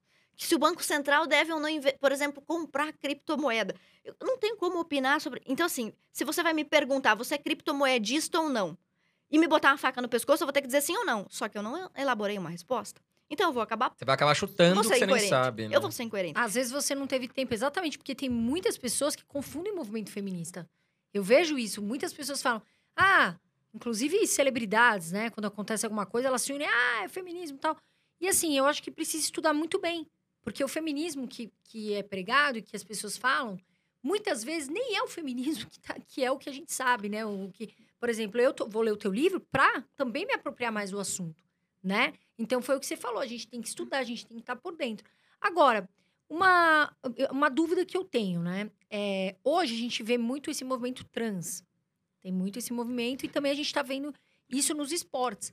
E está sendo autorizado, né, as, as os trans, é, ou as trans, desculpa, pessoal, não, sei como falar, é, a participarem dos esportes na categoria feminina. E claro, na minha visão, o transexual tem mais força, né, naturalmente, para algumas coisas, para esportes, acabam levando medalhas, títulos, enfim.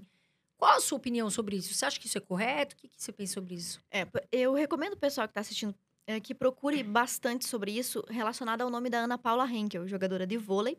Ela tem uma, uma militância, não gosto dessa palavra, mas ela tem uma atuação muito forte em combater esta incursão de trans, homens ou mulheres, sei lá, no esporte feminino. Aliás, uma das coisas mais aparentes e mais óbvias pra gente é que dificilmente uma mulher de nascimento uh, muda a sua condição, a sua aparência, a sua, sei lá, faz uma cirurgia de reversão ou mutação de sexo, sei lá, e vira e vai para o esporte masculino.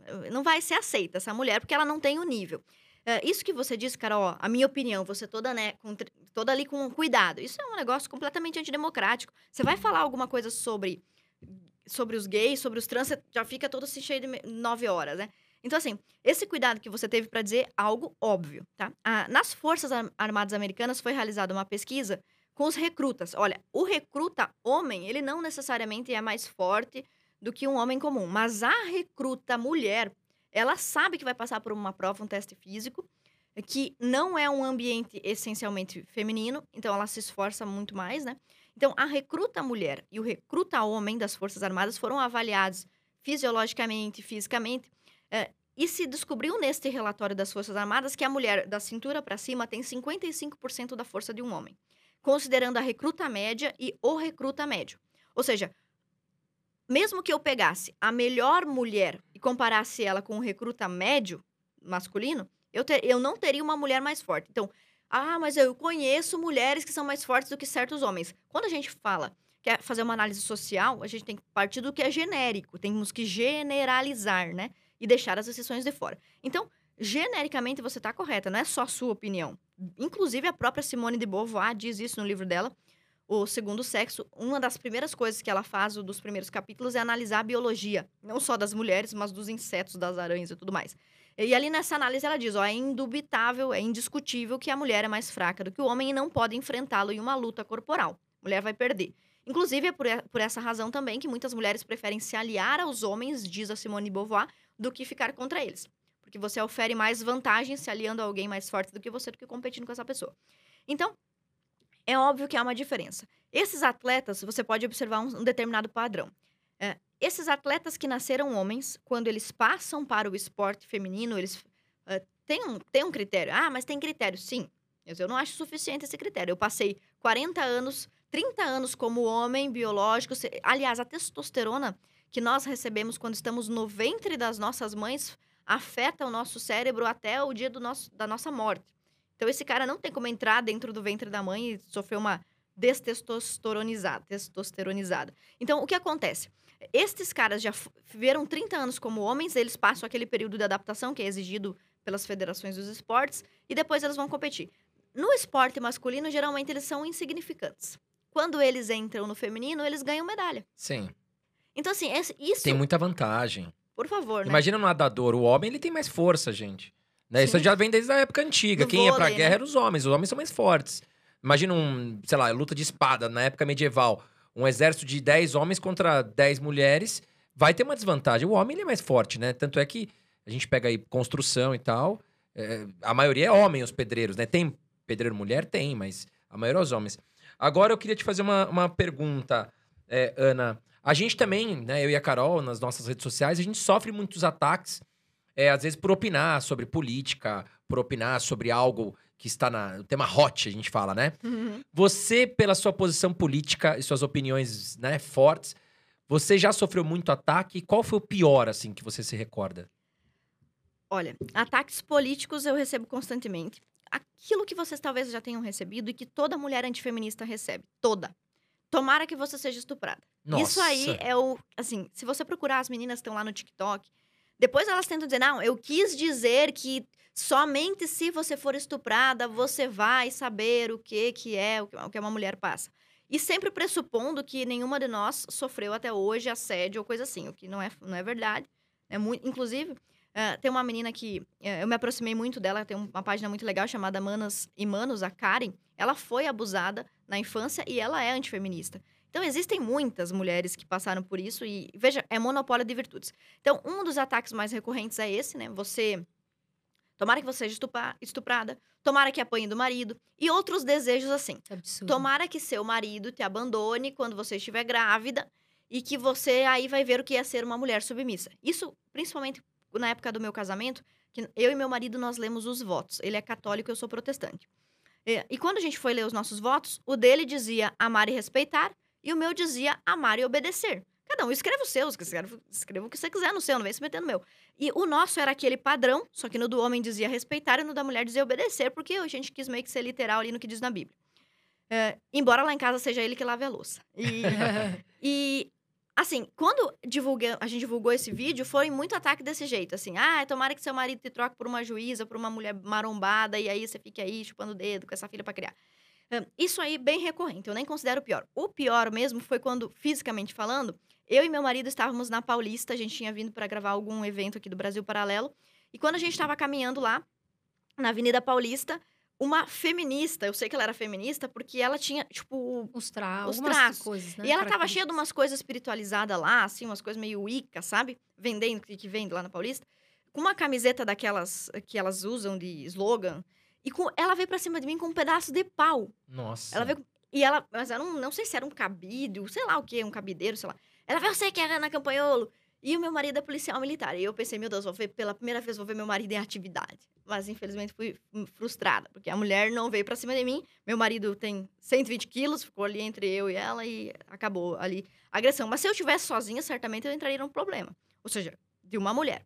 Ah, além disso, uma vez eu estava com duas amigas, a Lanza e Gabi, não sei se vocês estão assistindo, meninas lá da época de Chapecó ainda. Nós estávamos tomando um sorvete e como eu já tinha uma atividade na universidade, um cara jogou um balde d'água na gente. Então, um casal, né, que tava na, na, na marquise lá, jogou um balde d'água.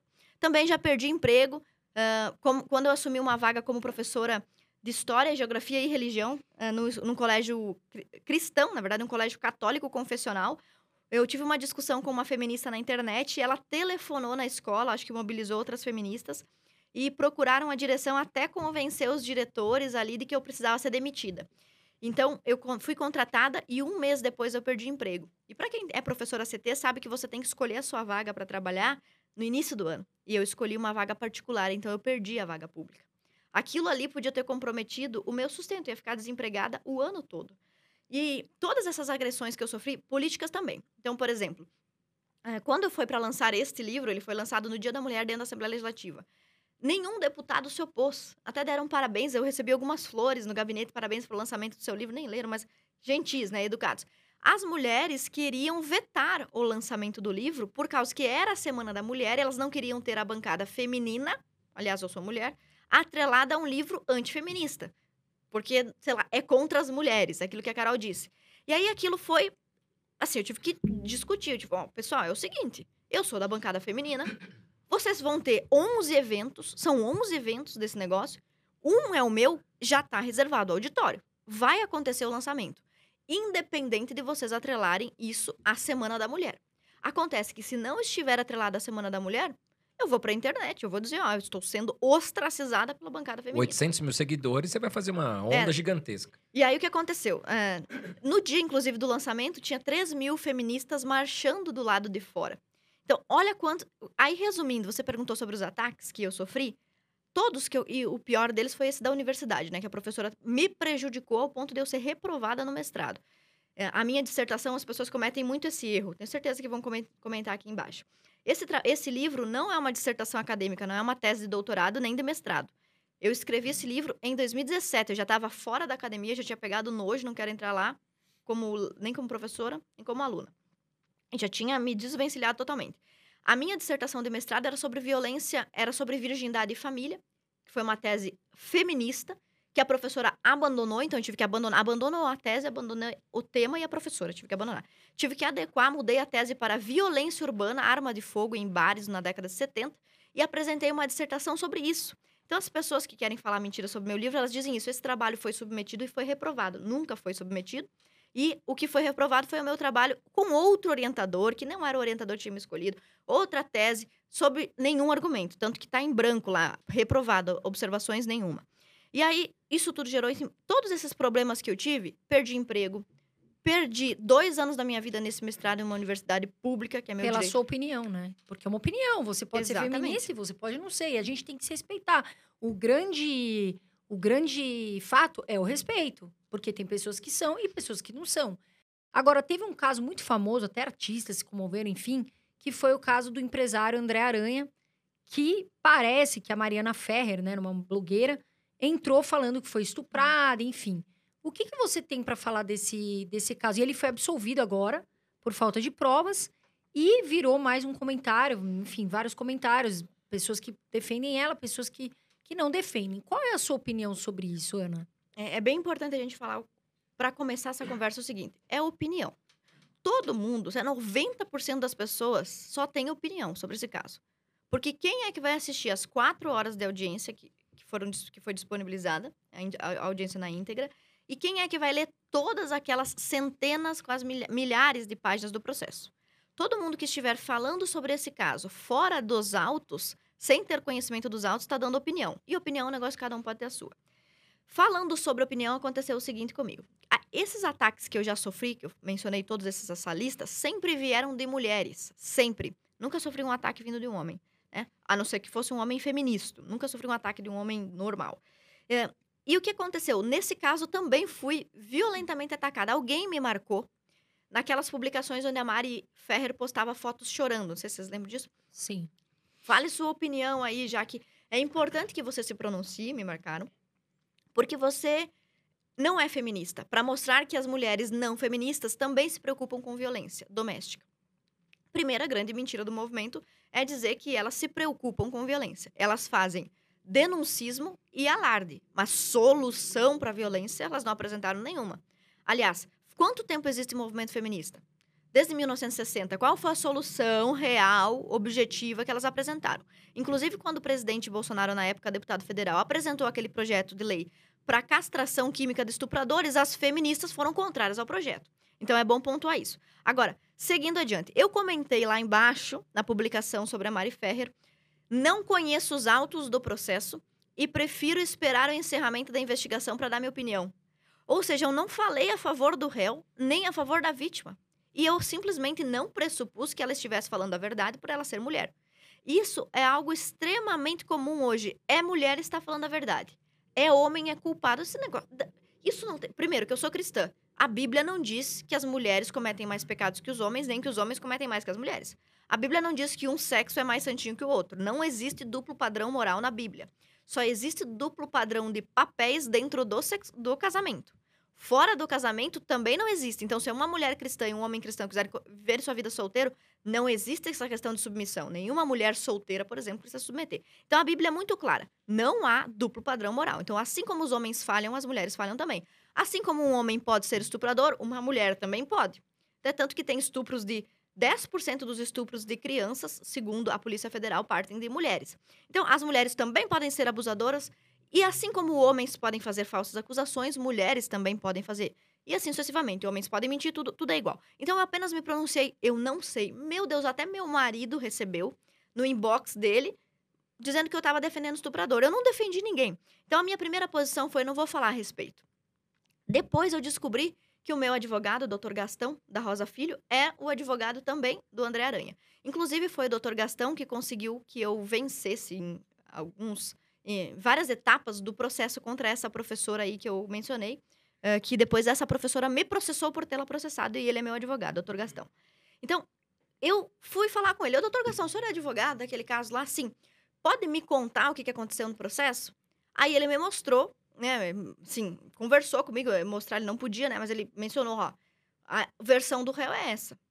Mas não vou dar opinião. Eu falei, ó, doutor, eu não vou opinar, opinar sobre isso. Primeiro, que o senhor é meu amigo, né? Então é óbvio que eu tenho assim, uma predisposição em acreditar no senhor. Segundo, porque é um caso grave de nível nacional, eu prefiro esperar a decisão do juiz. Tanto que ele, mesmo sendo meu amigo, não me cobrou que eu me posicionasse a respeito. Duas outras pessoas famosas, né? Muito mais famosas que eu. A, Mariana, a Marina Rui Barbosa e a Isis Valverde também não se pronunciaram. Olha como é que o movimento feminista é. Se o pessoal procurar, eles vão encontrar essa matéria que diz assim, ó. Marina Rui Barbosa e Isis Valverde são detonadas na internet após, após a exposed de Mari Ferrer. Nojo. As feministas estavam lá comentando embaixo. Que nojo de vocês duas. Por que nojo das duas? Simplesmente por elas não terem assumido um lado. Como que você vai assumir um lado? Sem saber a versão da história, sem saber a versão completa. Quem tava ali? Ninguém tava ali, a verdade é essa. A gente viu uma história recente também, Ana. Queria saber a sua opinião. Quer dizer, recente faz uns meses, né? O Neymar foi acusado de estupro lá na, lá na França, né? A menina foi para lá. E assim, é, o Neymar, via sua equipe, não sei como, algum hacker famoso, conseguiu entrar no computador, pegar as imagens reais do que aconteceu e claramente, né, a gente viu que não teve um caso de estupro ali. Só que o movimento feminista e várias mulheres atacaram o cara, atacaram o Neymar. O Neymar virou o maior bandido, uhum. né? Ele ficou pior do que o cocô do cavalo do bandido, perdeu né? Perdeu vários patrocínios, perdeu, né? E a gente sabe, isso deto detonou Agora você imagina se ele não conseguisse se defender, não Sim. tivesse essas imagens. Não, tava acabado. Não é, Ana? Então, uhum. assim, você não acha? O movimento feminista às vezes pega pesado em relação... O cara, ó, a menina falou, o cara me estuprou. O pessoal já sai tacando pau, né, Ana? Exatamente. É isso que você quer dizer, né? É, e, e, e realmente existe uma inclinação uh, e até atitudes uh, reais, oficiais, do movimento feminista no sentido de tornar a palavra da vítima suficiente para uma punição em caso de estupro. Veja, existem muitos casos de injustiças onde, onde mulheres foram estupradas e o acusado não foi punido. Isso é triste. Na verdade, o maior crime, um dos maiores, na minha concepção, né? Contra a dignidade humana é, é o estupro. Eu não tenho dúvida disso. Primeiro, o aborto, que mata um inocente. Depois, homicídio e estupro. Então, assim, é um crime hediondo, horroroso. É, todo cuidado é necessário. No entanto, esta disposição de pressupor que o acusado é culpado sem observar provas materiais é absurdo. E essa, esse caso só teve uma reviravolta depois que o Rodrigo Ventura, aquele que, do canal Não Minta para Mim, inclusive é muito legal se vocês. Eu vou fazer um merchan aqui, trazer o Rodrigo aqui. Eu assisto quase todos os vídeos que ele faz. Adorei o vídeo que ele fez sobre a Carol com K. Depois o pessoal pode assistir. Ele, é femi ele é, analisou, né, o, sei lá, a, a, forma como ela fala, porque ela foi. oprimiu lá um rapaz, né, dentro do Big Brother. Uh, e eu sempre assisto os vídeos do Rodrigo. E quando o Rodrigo publicou sobre o caso Mari Ferrer, houve finalmente um respiro pro acusado, né, que é o André Aranha. Por quê? Até o momento a opinião pública estava 100% favorável a ele e ninguém podia falar nada sob o risco de ser acusado de estuprador ou cúmplice de estuprador. Como aconteceu comigo, que eu não, por eu não ter dito. Não foi porque eu falei que ele era inocente, apesar de eu já ter ouvido do próprio advogado que as provas eram contundentes e que ele seria inocentado. Mesmo assim, pelo, eu não disse nada. Inclusive, foi o primeiro ato de covardia meu ali não ter dito. Mas olha só, o Rodrigo mencionou num vídeo que ele fez alguns indícios de que a Mariana poderia estar mentindo, com base em coisas que ela mesma disse ou fez. Por exemplo, ela corrigiu erros de português nas mensagens. Existe um perfil no Instagram, eu acho que se chama André Aranha Inocente, uma coisa assim. Ele mostra até fotos do trajeto que ela teria transcorrido usando salto alto e supostamente sob efeito de drogas, né? segundo ela. Eu não estou dizendo que ela está mentindo ou que o cara está mentindo, mas o Rodrigo fez um vídeo dando indícios de que isso poderia ser mentira. Os vídeos fornecidos pela Polícia Militar mostram ela caminhando sob salto alto e digitando no celular mensagens, inclusive corrigindo erros de português, se você cruzar as duas fontes, no momento em que ela diz estar dopada. Uh, depois, nenhum DNA do acusado foi encontrado dentro da vítima. Uh, então, assim, existe DNA na calcinha da vítima, mas não está nem no body, o vestido desaparecido, e também não está dentro da vítima. O que possibilita, por exemplo, que eles podem ter se tocado, porém não po pode talvez não ter havido uma conjunção carnal que deveria ser uma das definições de estupro, né? Pelo uhum, menos tem que acontecer. Claro. O sexo tem que acontecer para que seja estupro. E tem que haver um fator de ou vulnerabilidade, a vítima tá desacordada ou vulnerável, tá drogada Algum mesmo. tipo de aliciamento. Ou né? violência. Então, esses elementos estão todos faltando. E dentro desse assunto, a, a gente ainda tem testemunhas e amigas da própria, ex-amigas da própria Mariana, que ficaram contra ela, nesse caso. Inclusive, a Karen Marins é uma menina que foi acusada por ela, pela Maria Ferrer, de participar de um esquema de, de tráfico de virgens. Uma menina, ou seja, esta mulher, a Mari Ferrer, uh, supondo que ela esteja mentindo, ela praticou falsas acusações contra um homem, destruiu a vida dele, e também contra uma mulher. E a, e a Karen Marins, ela é mulher. Quem que vai defender essa mulher? Porque o movimento feminista defende a a Mari, mas não defende a Karen. Qual é esse, esse critério seletivo? Inclusive, saiu um dos assuntos que. Se você olhar as notícias, mesmo as notícias que falam sobre a absolvição do André Aranha, o texto dos jornalistas é completamente tendencioso no sentido de dizer ele foi absolvido, mas ele é culpado, a justiça que é ruim. Então, assim, não há uma chance do cara, nem tendo sido submetido. Ele passou pela mão de juízas mulheres, o caso passou pela mão de juízas mulheres, de promotoras, se não me falha a memória, do Ministério Público, várias personagens mulheres que também deram razão ao advogado de defesa. Então, Inter, o Intercept, não sei se vocês lembram, divulgou aquele caso do estupro culposo. Isso que eu ia falar. Nossa, foi assim, não existe isso, né? Não, não, existe isso em nenhum lugar na lei, né? É complicado falar disso. Tanto que uma juíza mulher, uma juíza mulher, até separei essa. Eu tenho essa matéria aqui porque o pessoal pergunta muito sobre isso. E eu gostaria de mencionar para o pessoal aqui, ó. Uma juíza mulher decretou que o jornal Intercept se corrigisse a respeito disso, né? Então tem algumas matérias que o pessoal não precisa acreditar em mim. Eu sempre digo, ninguém não acredita em mim, não acredita no meu livro, pesquise. Caso Mariana Ferrer. Ministério Público de Santa Catarina diz que o vídeo da audiência foi manipulado e pede que a justiça retire sigilo. Então o pessoal viu um pedaço da, da audiência onde você tem, por exemplo, a impressão de que o doutor Gastão, que é o advogado, ele está dizendo assim: as tuas fotos em posição ginecológica mostram que você merecia ser estuprada. Foi isso que foi vendido? Parece que ele está dizendo Nossa. isso.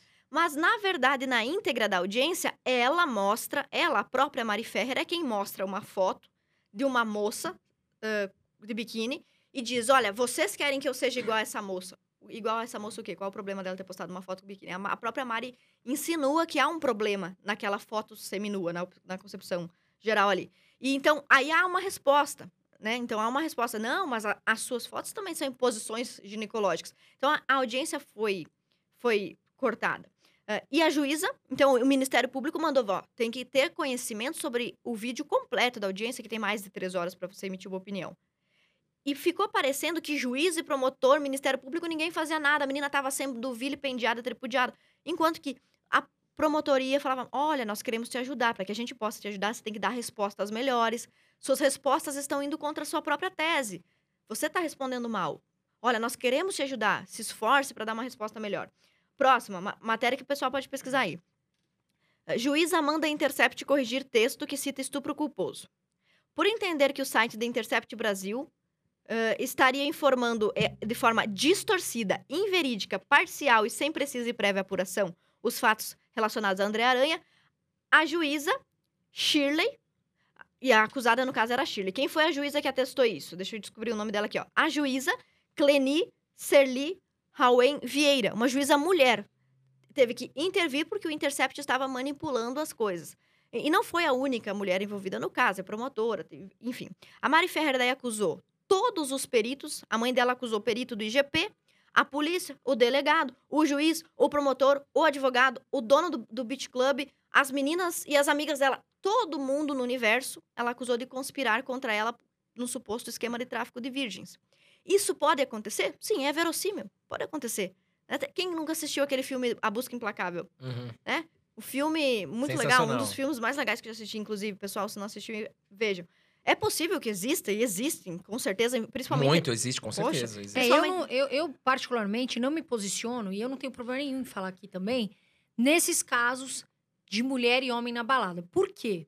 Existem mulheres, da mesma forma que existem homens que, de repente, colocam lá, dorme Cinderela e acontece as coisas com a mulher, enfim, que acontece, a É gente sabe. complicado. Sim, Acontece. e é grave. E é grave, mas também acontece o contrário. Existe caso de mulheres também que vão lá, colocam isso na droga, droga no, no- no copo do, do menino para também acusar ele de alguma coisa. Então, esses casos, eu acho que eles têm que ser estudados com muita cautela. Eles têm que ter, assim, provas realmente que sejam claras, porque foi o que o André falou. Isso destruiu a vida do, desse empresário, né, que eu não o conheço. recente é o Nego do Não Porão. estou, é, não É. estou falando que eu esteja a favor ou contra, eu não li, não vi o Supondo vídeo que ele seja né? inocente, supondo que ele seja inocente. como a justiça diz. É, eu não li, eu não vi o vídeo, eu não tenho como falar. E o mesmo caso também do Neymar, por exemplo. Né? E que ainda é o Neymar é uma celebridade. Sorte que ele conseguiu provar que ele não fez nada. Só pra gente concluir essa questão, é, inclusive eu coloquei no meu livro, como você bem disse, André, é muito grave, a vida das pessoas pode ser destruída.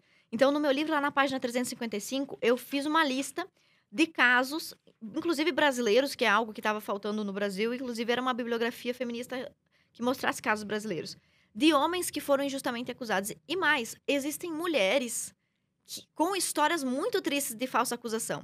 Né? Esse- Pesquisando na internet sobre isso, eu vi uma avó que foi acusada pela mãe da criança de ter abusado do filho e só pôde voltar a ter eh, relação com o próprio neto, encontrar o próprio neto cinco anos depois. Então, foi uma mulher prejudicada por uma mãe. A gente tem também o caso, você lembra do caso da monstro da mamadeira? Esse eu não lembro. Que colocou su- uma mulher que supostamente teria matado a filha porque colocou cocaína na mamadeira da criança. Nossa. Parece que esta mulher foi inocentada. Eu tenho um livro dela que eu comprei essa semana, ainda não, ah, não. que eu ganhei essa semana, ainda não consegui ler, mas se chama Tristeza em Pó. E segundo o relato e os autos do processo, a- o monstro da mamadeira, essa mulher, ela teria sido inocente, foi acusada injustamente. E o livro dela conta essa versão também. Veja que coisa grave você acusar uma mãe, de a mãe perdeu o filho e ainda ser acusada injustamente de tê-lo perdido. Então, a falsa acusação, ela acontece tanto com homens quanto com mulheres. Eh, Só que o movimento feminista, ele é extremamente míope. Porque toda vez que uma mulher é acusadora, ela está certa. Toda vez que uma mulher é vítima, ela está certa. Então, se pressupõe que a mulher está falando a verdade. Outro caso que mostra isso, claramente essa injustiça, eu já mencionado o caso da Carol Conká, que eu fiquei sabendo porque eu assisto o canal do Rodrigo. Ah, o, a Carol Conká teria oprimido, pelo que a gente viu ali, ah, causado um terror psicológico lá no namoradinho dela, lá do, do Big Brother, que eu não me lembro o nome. Lucas, né? Lucas Penteado. É? O Lucas menino que saiu, ele pediu É. até pra sair, é Lucas, né? Eu acho que é. Não, não, o Lucas eu acho que é o rapaz que. Não é negro esse? Isso, é. Não, mas é o outro, que Ah, ela outro. namorava com alguém lá, sei lá. Ela teve um relacionamentozinho lá de Uma dois fera, dias. Tá. Isso, e aí ela to- tocou o terror nesse rapaz, psicológico, que tá tudo gravado. Aparentemente tocou um terror psicológico no guri lá, o Rodrigo ava- avaliou. Ela não foi advertida pelo programa nem nada. Depois vocês comparem esse episódio, onde tá clara a violência, inclusive a mãe dele se pronunciou, se eu me lembro bem, olha, coitada do meu filho, algo assim. Ah, e comparem esse com o caso do Nego do Borel na Fazenda. A própria mulher dizia, não, não tem... É, inclusive o pessoal fazendo as perguntas pra ela, meio que induzindo pra ver se havia algo. Queriam forçar ela a falar que realmente ele estuprou, né? E ela bem E ela falou que não. lá no sofá, não, não, tô, não, não tem nada. Então veja, olha a di- a diferença. Eh, e o movimento feminista, eu separei até algumas frases aqui de mulheres feministas a esse respeito, tá? Ahn, Catherine Cummings, hoje ela é vice-reitora universitária, então uma mulher importante, posição de poder, ela é instruída, não é uma qualquer, tá? Homens que são injustamente acusados de estupro podem algumas vezes aprender com a experiência. Sofrem muita dor, mas não é uma dor da qual eu necessariamente os pouparia. Ou seja, para que o movimento venda uma bandeira ou por algum motivo, para a Catherine Cummings vale a pena. Um negro do Borel, o Neymar ou qualquer outra pessoa ser acusada falsamente. Uh, McKinnon. Em uma sociedade patriarcal, todo intercurso sexual é estupro, porque as mulheres, como um grupo coletivo, não são fortes o suficiente para dar um consentimento significativo. Ou seja, toda mulher dentro do casamento, namoro, é estuprada. Tem mais uma frase Enger, diz- da, da Enger que diz assim: Se qualquer mulher for processada por uma falsa acusação, então as vítimas de ataques re- reais terão menos possibilidades de denunciá-las. Ou seja, ela é contra a punibilidade das falsas acusadoras. Alguns casos que a gente teve no Brasil que estão registrados aqui na página 360 do meu livro. Uma universitária brasileira chamada Sandy, que estudava na USP, comunicou falsamente um crime de estupro. Ela ligou para a polícia e acusou um policial militar de tê-la agredido. Quando os exames foram realizados, olha a importância da materialidade da prova. Se somente a palavra da vítima serve, aquela mulher que está ressentida, enciumada ou foi traída, vai acusar o marido de agressão, de violência, vai acusar o marido de ter abusado das próprias filhas. E além disso ser uma extrema injustiça contra aquele cara, isso aparelha o sistema judiciário, enche ele de, de- de pautas e casos. Há juízas, inclusive uma juíza da terceira vara da família, se não me falha a memória do Mato Grosso, em um dos seus vídeos ela disse que 80% das denúncias que ela recebia lá na vara dela, relacionadas a abuso de crianças, violência doméstica, 80% diz ela, não sou eu que estou dizendo, ela diz, eh, são denúncias falsas. Eh, então, neste caso aqui, o que, foi, o que aconteceu? A tal da Sandy, aluna de 23 anos da USP, quando interrogada, disse que, na verdade, na verdade, eu havia bebido muito naquele dia, não sei por que inventei essa história. Poxa vida, a, a vida desse policial militar. O cara é casado, supondo.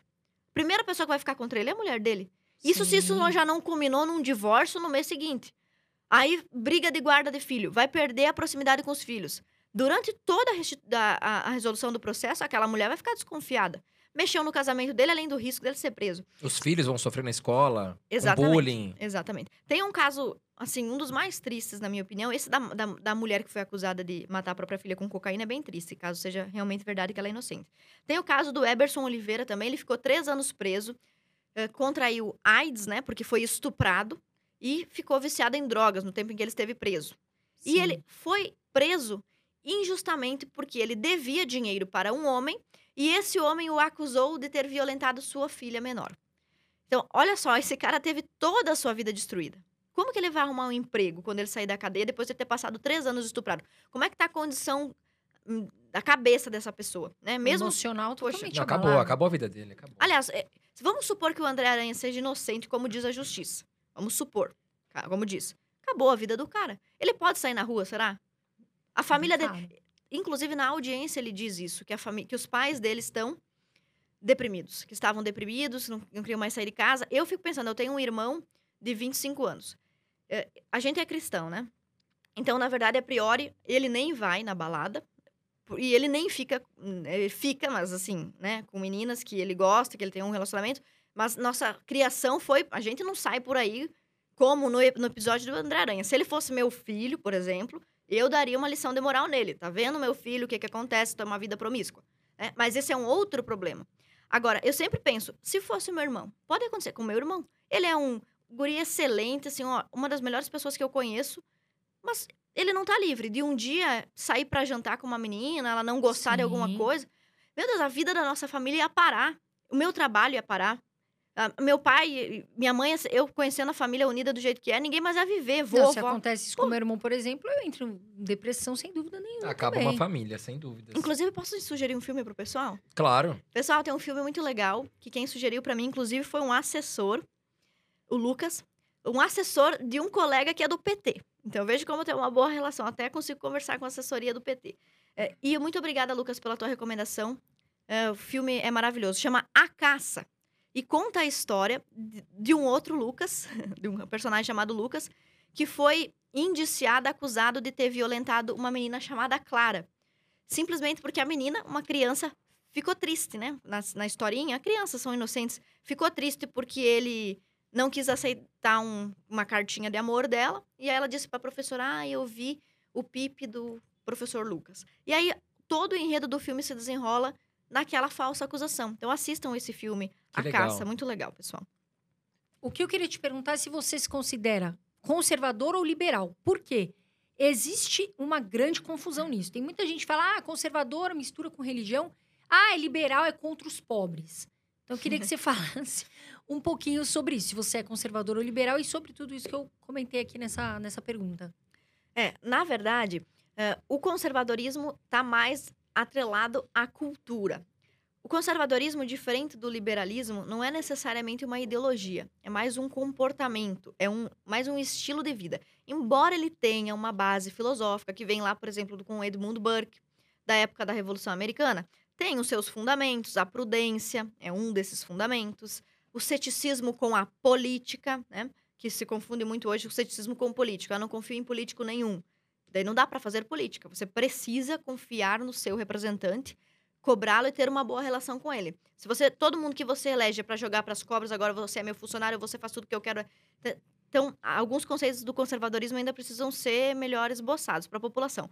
Mas há como você ser conservador e liberal se você considerar que o conservadorismo é culturalista e o liberalismo tem a ver com economia. Eu não gosto de me atrelar à pauta liberal de jeito nenhum. Assim, eu não digo nem que eu sou economicamente liberal. Né? Então eu digo, eu sou conservadora. Em muitos momentos, a postura liberal, principalmente assim, a postura uh, liberal clássica, às vezes até neo, uh, o neoliberalismo, eles contribuem, eles encaixam bem com o pensamento conservador. Daí, neste sentido, eu vou ser a favor daquilo ali. Então, por exemplo, tem uma coisa mais liberal dentro do pensamento conservador do que o movimento conservador hoje contra a obrigatoriedade da vacina? Difícil dizer, né? É, é uma das liberdades mais fundamentais do ser humano sendo protegida. A liberdade de ir e vir é a liberdade básica e óbvia de escolher se os caras vão injetar em mim ou não uma substância. Né? Então, deste ponto de vista, o liberalismo, para mim, apetece né, nesse, nessa questão. Mas eu sou, a priori, conservadora. Nesse sentido, é muito engraçado, porque os comunistas dizem que o, que o Stalin também era conservador, porque o Stalin, quando ele assumiu a Rússia revolucionária, ele proibiu, por exemplo, o divórcio. E o Stalin, que era esquerdista, mandava prender e executar homossexuais. Aliás, Che Guevara também. Então, como o pessoal, muito baseado em, em preconceito, diz que o conservador é homofóbico, é machista, tem muita gente que diz que dos, de todos os ditadores, o Stalin era o mais conservador. Inclusive, foi proibido pornografia naquela época. Então, eu digo o seguinte: do ponto de vista cultural, claramente, eu sou conservadora, porque a priori eu sou cristã. Uh, e esse também é um assunto bem delicado para as pessoas. Uh, dentro da política hoje, você tem dois grandes grupos. Um grupo imergido no, no fetiche, imerso no fetiche laicista, que acha que dá para fazer e deve ser feito política sem religião, zero religião, e um grupo que, na minha opinião, é mais conservador, que considera que para isso você não precisa ser necessariamente é, cristão, você pode ser com, defender esse ponto de vista sem ser cristão, que entende que não há não há como dissociar política e religião, porque eles são elementos fundantes essenciais de qualquer civilização humana. Desde que surgiu a primeira cidade, as primeiras tribos lá começaram a se organizar e a enterrar seus mortos. Vamos enterrar nossos mortos. Por quê? Porque não deixa para os urubus comerem. Desde esse primeiro momento, onde há o pe pequeno ou grande respeito pelos mortos, já surge ali o espírito religioso. E o espírito religioso está na história da política atrelado ao poder desde o início. Então, você, por exemplo, o faraó era considerado uma divindade. Os deuses gregos faziam parte, atuavam né? E as festas religiosas atuavam diretamente na organização política de Atenas, de Esparta. Então, a história política se mistura com a história, com a história religiosa. Então, como existem esses dois grupos, um grupo que defende a autoridade dos religiosos de se meterem na política e um grupo que diz que o Estado tem que ser laicista e ateu, como existe essa disputa, acaba vendo essa confusão que a Carol disse. Todo conservador tem que ser cristão. Não, mas os cristãos tendem a ser conservadores. Porque nós queremos ser cristãos não é só no domingo à noite. E nós temos esse direito. Pô, por que, que o cara ateu, safado, putanheiro, por que, que esse cara pode ser putanheiro, uh, ateu e safado, não que isso sejam sinônimos, mas ele é ateu, safado e putanheiro o dia inteiro, a noite toda e na política também, por que, que ele pode ser? E nós não podemos ser, não podemos ser conservadores, tradicionais e morais também na política. Por que, que a política abortista do movimento feminista, que é uma política essencialmente materialista, que está ignorando até a alma do feto, por que, que eles podem ser ateus na política ao proporem o aborto, que, por exemplo, eu não tenho nenhuma afinidade com a doutrina espírita, eles também são contrários. Todas as grandes religiões cristãs, vertentes cristãs, são contrárias. A população também é contrária. A maior parte das parlamentares mulheres são contrárias, pesquisas recentes. Então, por que, que esses caras ateus podem levar o ateísmo deles adiante em projeto de lei para legalizar o aborto, mas o cara religioso não pode? Isso não é democrático. E há uma falsa impressão de que o cara que é ateu é científico. E o cara que é cristão, ele é anti-ciência. Gente, a ciência, os grandes avanços científicos, hoje é muito moleza você descobrir um negócio quando você já tem um telescópio, um microscópio e o avanço científico do nível que está. Agora, os grandes cientistas lá do século 15, 16, 17, a maior parte deles eram religiosos, eram padres, eram clérigos. Já que a gente está falando de feminismo e de mulheres, vamos falar, por exemplo, de uma médica naturalista da Idade, da idade Média, Santa Idelgarda, que era musicista, poeta, dramaturga, foi uma das primeiras pessoas a escrever, descrever um orgasmo do ponto de vista fisiológico. E era uma santa da Igreja Católica. Né? Então, aliás, a filosofia, a era de ouro da filosofia foi durante a Idade Média. E as universidades foram criadas por quem? Pela Igreja Católica. Então, se você tem algumas universidades importantes aí criadas pelos protestantes, depois lá no século 17, 17, 18, tem, tudo bem. Mas as maiores igrejas foram, as maiores eh, principais universidades e primeiras, inclusive as primeiras a aceitarem mulheres, também foram criadas. As mulheres podiam estudar nos monastérios, assim como os homens na Idade Média. Então, muito do que a gente tem como base do pensamento filosófico e científico veio da igreja. E aí os caras pegam hoje um país como o Brasil, que teve nome, nome, um nome católico que chamava Terra de Vera Cruz, onde a gente, eu moro em Santa Catarina, que é uma homenagem a Santa Catarina de Alexandria, que foi morta pelo Estado, ou seja, uma disputa entre igreja e Estado. Vocês moram aqui em São Paulo, São Paulo apóstolo, mais importante, todos os apóstolos. É, todo mundo para no domingo, porque Dominus Dei, domingo é o dia, o dia de guardar ao Senhor. E também para no sábado, porque sábado é o Shabá dos judeus. Né? E todos os planetas têm nome de deuses, é Plutão, Saturno, isso pode, tudo pode tudo isso na nossa história, na história do Ocidente, é baseado em religião. Aí agora resolveram, de 1960 em diante, dizer que religião não presta, religião é lixo, temos que excluir a religião da vida das pessoas. Se isso for feito, haverá um caos total e absoluto. Porque é com base no pensamento religioso, ainda que o povo não o seja, uma pessoa pode não ser religiosa, mas ela não bate na mãe dela, certo? Não. Com certeza. Por que não? Por que não bate na mãe? Tá contra as regras total do. do... Con contra a lei ou contra as regras de Deus? Contra, contra as regras de Deus, né? Também contra as regras de Deus, porque em determinados lugares do mundo, não vamos falar para não cair o canal, em determinados povos, em determinadas religiões, pode bater na mãe, eventualmente. Uhum. Certo? De depende da, da, sua religiosidade, por exemplo, né? Inclusive, em religiões antigas, você podia executar. É, lá na, na, nos países, sei lá, do Oriente Médio, é comum você ver a mulher ser punida apanhando em praça pública. Enfim. Ana, eu queria te perguntar o seguinte também. A gente até tocou aqui no assunto de estupro e tal. E o movimento feminista, não, não digo 100%, mas grande parte, ela é a favor do aborto, dizendo que a mulher é dona do próprio corpo e ela pode fazer o que quiser, né? Qual a sua opinião sobre isso? Olha, eu quero recomendar para o pessoal uh, um livro de uma feminista. Eu, uma das coisas que eu mais faço na minha vida é ler as feministas. E acho que isso vale de dica para conservadores ou para não conservadores. Porque tem feministas que são muito inteligentes e podem contribuir com coisas muito interessantes, como, por exemplo, a Cristina Hoff Sommers, a Camille Palha. Então, eh, eu não jogo tudo que é dito. Né? Até Santo Agostinho, eh, se não me falha a memória, é Santo Agostinho que diz o seguinte: eh, nenhuma mentira é 100% mentirosa, né? Então, todo discurso que vem para te convencer de uma mentira tem que ter uma boa parcela de verdade, seja 50%, 60%, 70% de, de verdade. inclusive, o movimento feminista não existiria se não existisse um, uma, uma certa identificação com a verdade em alguns pontos, né? Quando o movimento feminista diz a mulher sempre foi oprimida. Em algum lugar do coração das mulheres, elas já se sentiram oprimidas. Então você tem que manipular e usar verdades. E eu encontro verdades em muitos livros feministas. E respondendo a sua pergunta sobre o aborto, a Camille Palha, que é, se não me falha a memória, transgênero, ela é uma feminista, é PhD, formada em literatura, seja lá o que for. É, e ela é maravilhosa, ela tem mais de 70 anos, tem várias entrevistas dela, ela escreveu esse livro aqui, Personas Sexuais, que infelizmente não está sendo mais reeditado, não sei se, tem, se é culpa do movimento feminista. Mas ela diz o seguinte: a tua pergunta foi: o corpo, a mulher é dona do seu corpo? Essa é a maior mentira do mundo. Nem você é dono do seu e nem você é do seu. O dia que você que a gente Deus nos proteja, mas tivermos um câncer nos ossos, no pâncreas. Câncer de pâncreas mata em três meses. Uma da, eu fiz faculdade de, de enfermagem também. Eu lembro que a, quando a professora explicou sobre o câncer de pâncreas, eu nunca mais esqueci na minha vida. E toda vez que eu faço uma oração para Deus pela saúde, eu digo: não me dê um câncer no pâncreas. Porque, assim, é, que domínio você tem da sua vida? Né? Do seu corpo da sua vida? Vocês já tiveram uma pedra no rim? Não.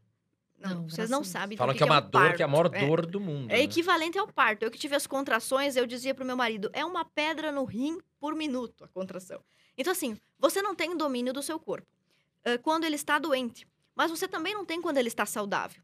Por exemplo, a mulher não tem domínio sobre o seu corpo quando se trata da menstruação. A menstruação vem. As dores menstruais vêm. E o filho, o bebê, por mais que a mulher fosse uh, diferente do que ela é e tivesse domínio do seu corpo, como nega Camille Palha, no momento em que você engravida, você tem agora dois corpos, um dentro do outro. Então, o corpo do bebê não é o seu, a menos que você me diga que você tem quatro pernas, quatro braços, quatro olhos. Como diz, lembra um jogador de futebol que disse nem que eu tivesse dois pulmões eu pegava essa bola? Então, uh, só se você tem o dobro dos seus órgãos, né? Então, o que é impossível. Então, assim, essa necessidade que o ser humano tem, principalmente no Ocidente, a Camille Palha fala muito sobre isso. No Ocidente, o homem e a mulher vivem uma cultura apolínea, que de fato é uma cultura patriarcal, a cultura filosófica, científica, ontológica dos homens.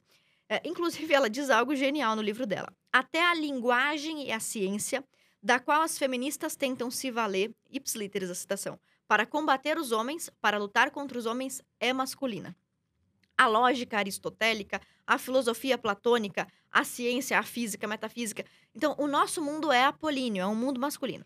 E, e, as, e ela diz o seguinte pra gente, a Camille Palha. Uma das maiores sofrimentos e ilusões do Ocidente, que é uma diferença até em relação à cultura oriental, é que nós estamos em constante luta contra a natureza. Pode ver, o maior pavor do homem é a natureza. Quando a gente diz, ah, a natureza é bonita, a gente está falando da árvore e do passarinho, né? Se você cavar, já é barro e minhoca. Né? Então, ninguém quer entrar num vulcão, uh, em tempestade em alto mar. Então, a natureza é uma força que concorre contra o homem. A Camille Palha, ela é ateia e trans e acho que até abortista. Então, ela não serve como referência para ninguém que é cristão, mas ela é feminista e todo mundo que quer estudar sobre feminismo tem que ler sobre feminismo. Uh, e apesar de tudo isso que ela é, ela é, ela diz uma coisa muito clara: a mulher não tem domínio sobre o seu corpo. Quando você engravida, você percebe o seu corpo muda totalmente. Eu, inclusive, quero dizer algo para as mulheres. Eu engravidei. Todo mundo diz assim: Ana, você tá mais bonita depois que você teve a Catarina. Minha filha tem um ano. Podem procurar aí foto Ana antes e Ana depois da Catarina. Para o pessoal que tem medo de engravidar, que diz que vai avacalhar com o seu corpo e tudo mais. Uh, eu, passei por isso e eu me lembro que meu cabelo melhorou, minhas unhas melhoraram. Vocês têm filhos? Não. Não. Você não engravidou, que pena, né, André?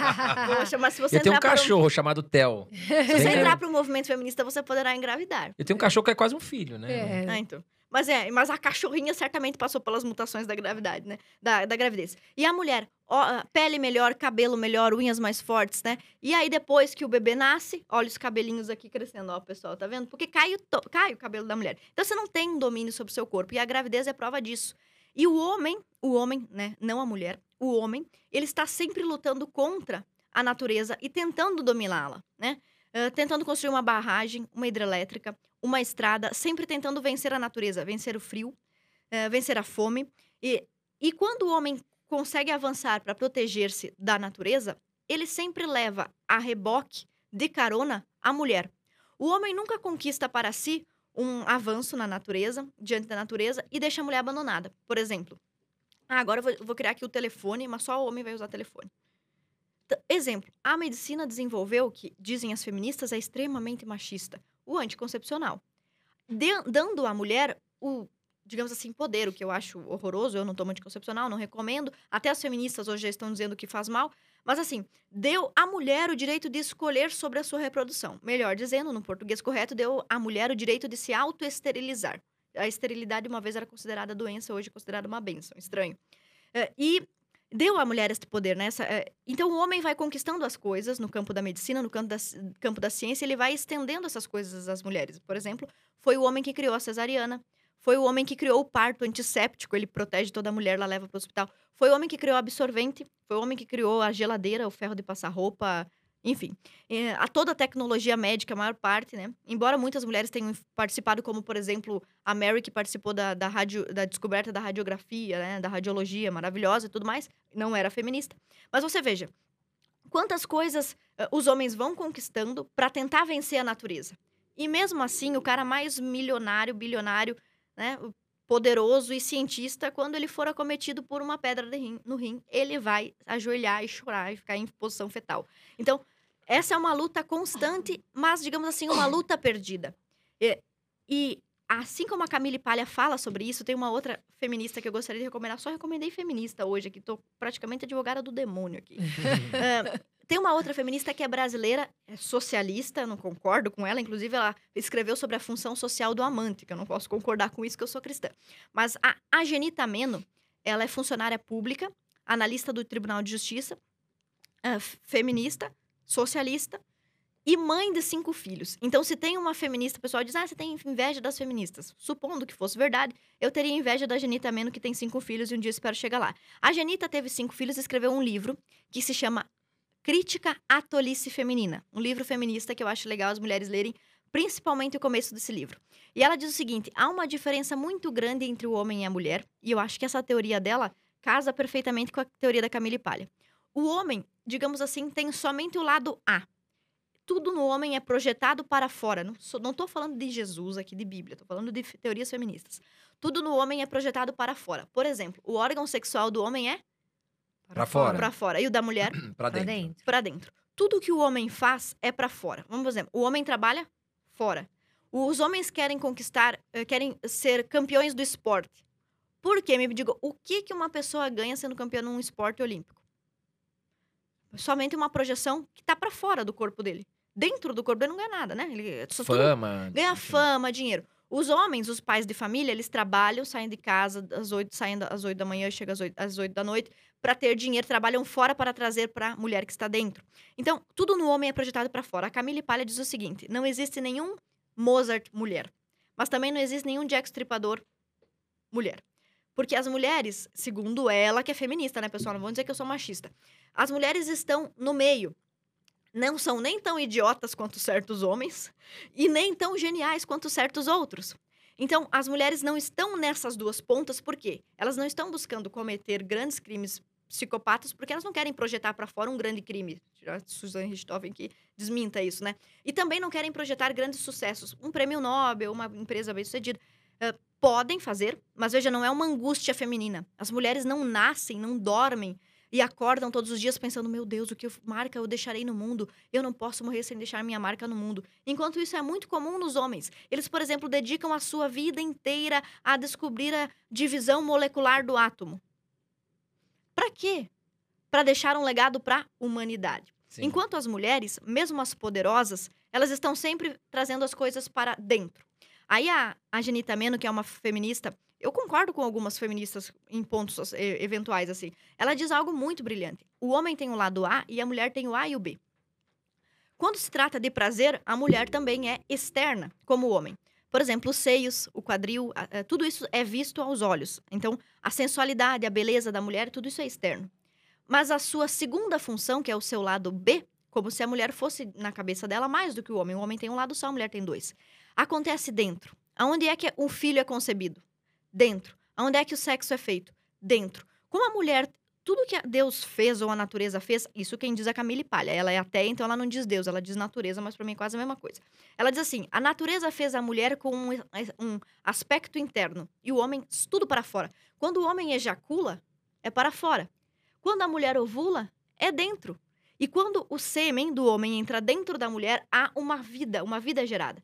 Então a Camille Palha, juntando as duas teorias, a Camille Palha diz o seguinte pra gente: a mulher ela é completa em si mesma. Por isso que muitas mulheres vão ser completas se elas simplesmente tiverem paz e qualidade de vida. Eu não sei se vocês têm assim uma tia, uma avó, que ela é o seguinte: eu só quero ver os meus filhos criados. Vocês já ouviram essa frase? Já. Eu só quero ver meus Já, filhos já. criados. Já, muito. Eu quero ver você antigamente, formado e tô, pra mim tá eu ótimo. quero que os meus filhos sejam bons, honestos, boas pessoas. Se a minha família estiver bem, eu tô de boa. Exatamente. e por- muitas, né? Por quê? Porque a família, para a mulher, é uma parte dela, foi concebida dentro dela. Então a mulher, ela é mais do espaço privado. Mesmo que você seja ateu e ignore os fatores morais, a gente está citando feministas que também são ateias. A gente poderia falar sobre a psicologia evolutiva. A mulher estava dentro da caverna quando o homem estava fora com um pedaço de pau. Então, o corpo da mulher não é dominado por ela, e nem o do homem. O fato de o homem ter um corpo mais forte também traz a ele uma série de desvantagens. Por que que, aqui, vamos supor, tem a Carol e o André. Se chegar aqueles galão de água, aqui tem aqueles galão de água de 20 litros, Tem, tem. O Vamos André supor tem que- mais facilidade pô, de pegar. quem vai botar? O André, Sim, claro. Mas é, tem alguma lei que diga isso? Não tem? Não. Tem. No Brasil, por exemplo, só a título de exemplo, a CLT diz que as mulheres estão proibidas de carregar no trabalho qualquer peso que tenha mais do que 20 quilos. Ou seja, a CLT está protegendo as mulheres, é um privilégio trabalhista, enquanto isso, os homens, ou seja, são obrigados a carregar né, tudo que tem esse peso. Então, você veja, mas por que, que ele vai ter que carregar? Não está escrito em lugar nenhum, né? Agora você sabe é que tá. ético, né? Ele é mais forte. Porque você é mais forte. Por que, que você vai pra guerra no meu lugar e no lugar dela? Porque o homem é mais forte. Por culpa né? do seu corpo. Sim. Então, o seu corpo masculino, É a embora lei ele da natureza, né? Não dá pra ir Exato. contra. Embora ele tenha certas vantagens, por exemplo, uma capacidade aeróbica melhor. Quer dizer que os testes fisiológicos feitos com homens e mulheres mostram que os homens dão mais conta desse- de aeróbico. Eles vão correr mais por mais tempo sem se esgotar. Tem uma capacidade fisiológica maior, pulmonar maior, respiratória maior. Além de ter maior força física. Isso é uma vantagem no seu corpo, porém é uma desvantagem social para você. Você vai ter que carregar peso, vai ter que carregar mala. Todo, tudo que exercer que necessário for para a força física vai ser função sua. Isso, Graças a Deus. Obrigada. pois é. A feminista, será que ela, ela também é a favor do, da mulher abrir a porta do carro pro homem? Sabe porque eu tenho um amigo juiz que disse que uma vez saiu com uma feminista e ela se ofendeu porque ele abriu a porta? Sério? Ah, É. eu gosto. Eu- não tem nada a ver. Não, eu, Gente, isso é eu uma por mim, coisa- os homens podiam fazer tudo por mim. Massagem no pé. Eu falei, eu sempre brinco com meu marido. Ele é o melhor marido do mundo, é maravilhoso. Ele disse que não, mulher não lava louça. Olha que gênio que foi esse meu casamento. Foi tirado de letra. Ele disse que mulher não lava louça porque lavar louça é sujo e perigoso. Deus abençoe. Mas assim, Seu marido é uma. Nossa, é um achado. amor, né? Um Eu- achado. Eu brinco né? com ele se fosse pra ter uns 15 iguais a esse. Mas assim, olha como, como o teu corpo de homem também te traz certas desvantagens. Em contrapartida, as mulheres, por exemplo, ouvem 8 decibéis a mais que os homens. Têm uma sensibilidade maior. E também enxergam melhor. É, a, a gente brinca, né? O homem só conhece verde, amarelo, azul e verde. A mulher conhece rosé, rosa, chá, bordô, né? Por quê? Realmente, as mulheres têm uma acuidade visual superior. Isso se verifica em pesquisas cerebrais desde da, pequena, da infância, mais terra infância. Então, há diferenças. E nem o homem nem a mulher dominam o seu corpo.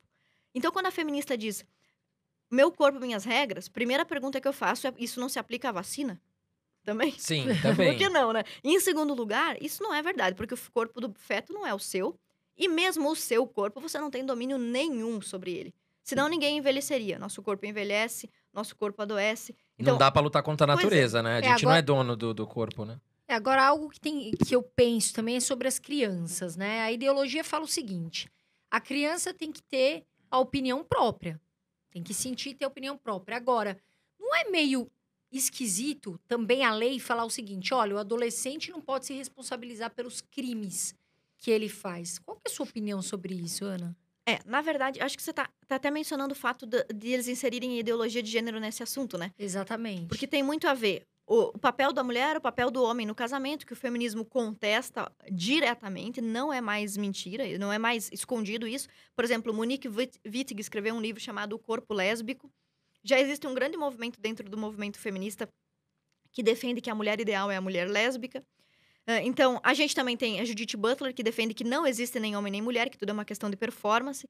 Então, já a ideologia de gênero, que já é uma alternativa para os adultos, agora ela está sendo apresentada também como uma aplicação para as crianças. Eu até diria assim, para ser extremamente democrática, que eu não sou contra você explicar para crianças e adolescentes que existe uma teoria que é marginal na ciência, mas existe, eh, que fala sobre os psicossexo, psicossexo e deu a esse psicossexo um nome de gênero e existe. Tá, tá. O, que eu, o que eu sou contra é a aplicação desta teoria. E você falou muito bem.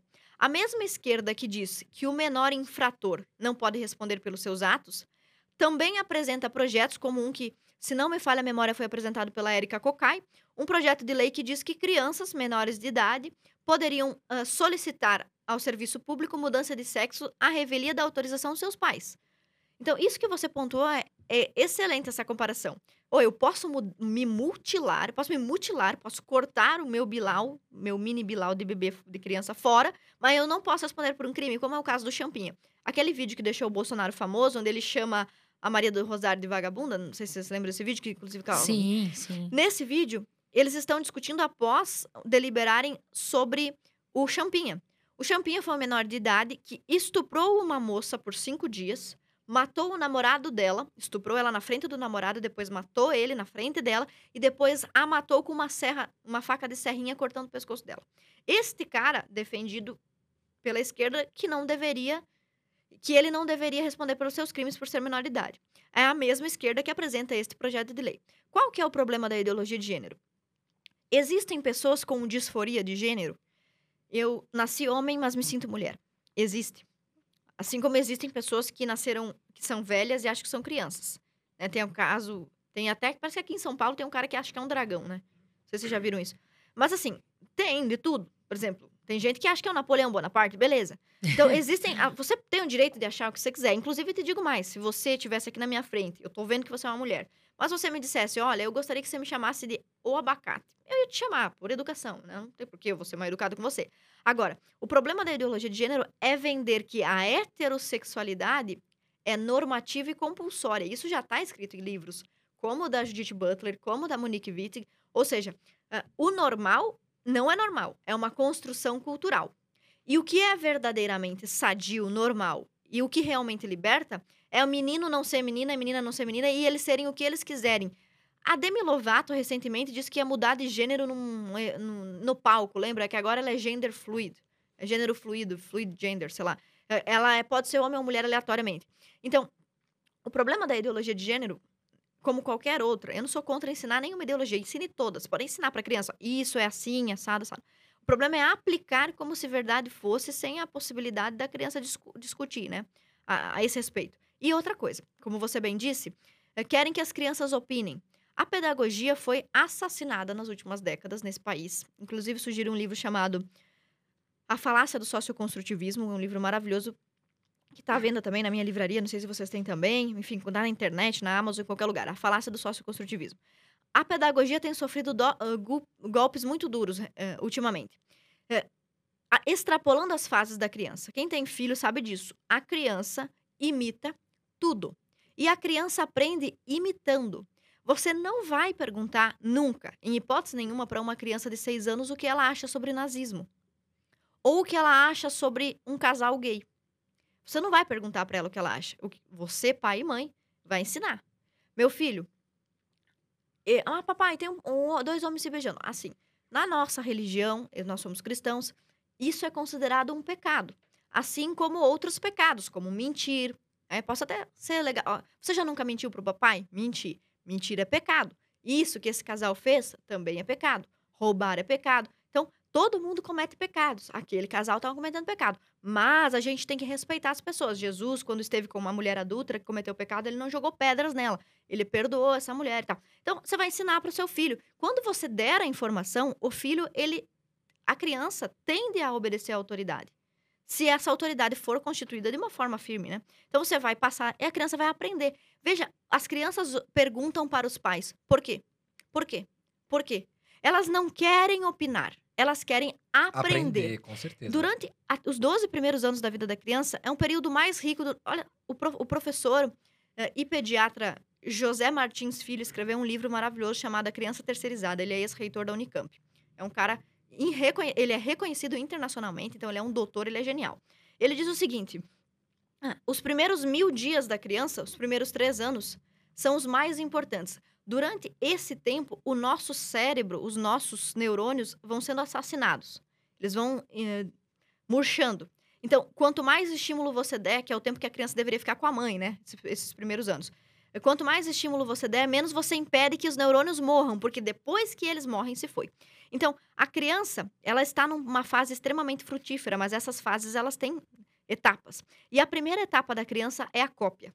Como é Sim. que a criança aprende a andar? Refletindo sobre andar, pensamento crítico sobre caminhar. Como ela aprende a falar? Como ela aprende a comer? A minha filha, ela pega tudo que tá no chão e bota na boca, porque toda vez que ela vê um adulto comendo, o adulto tá colocando coisas na boca. Eu não posso sentar com a minha filha e dizer, minha filha, não introduza coisa na sua boca, porque ela tem um ano, ela não vai entender. Com cinco anos, com seis, como é que você alfabetiza uma criança? Ela decora as letras. Você não chega no pensamento crítico da minha fi- da do seu filho e fala, meu filho, por que você acha que o O é redondo e o A é um triângulo? Não, você ensina.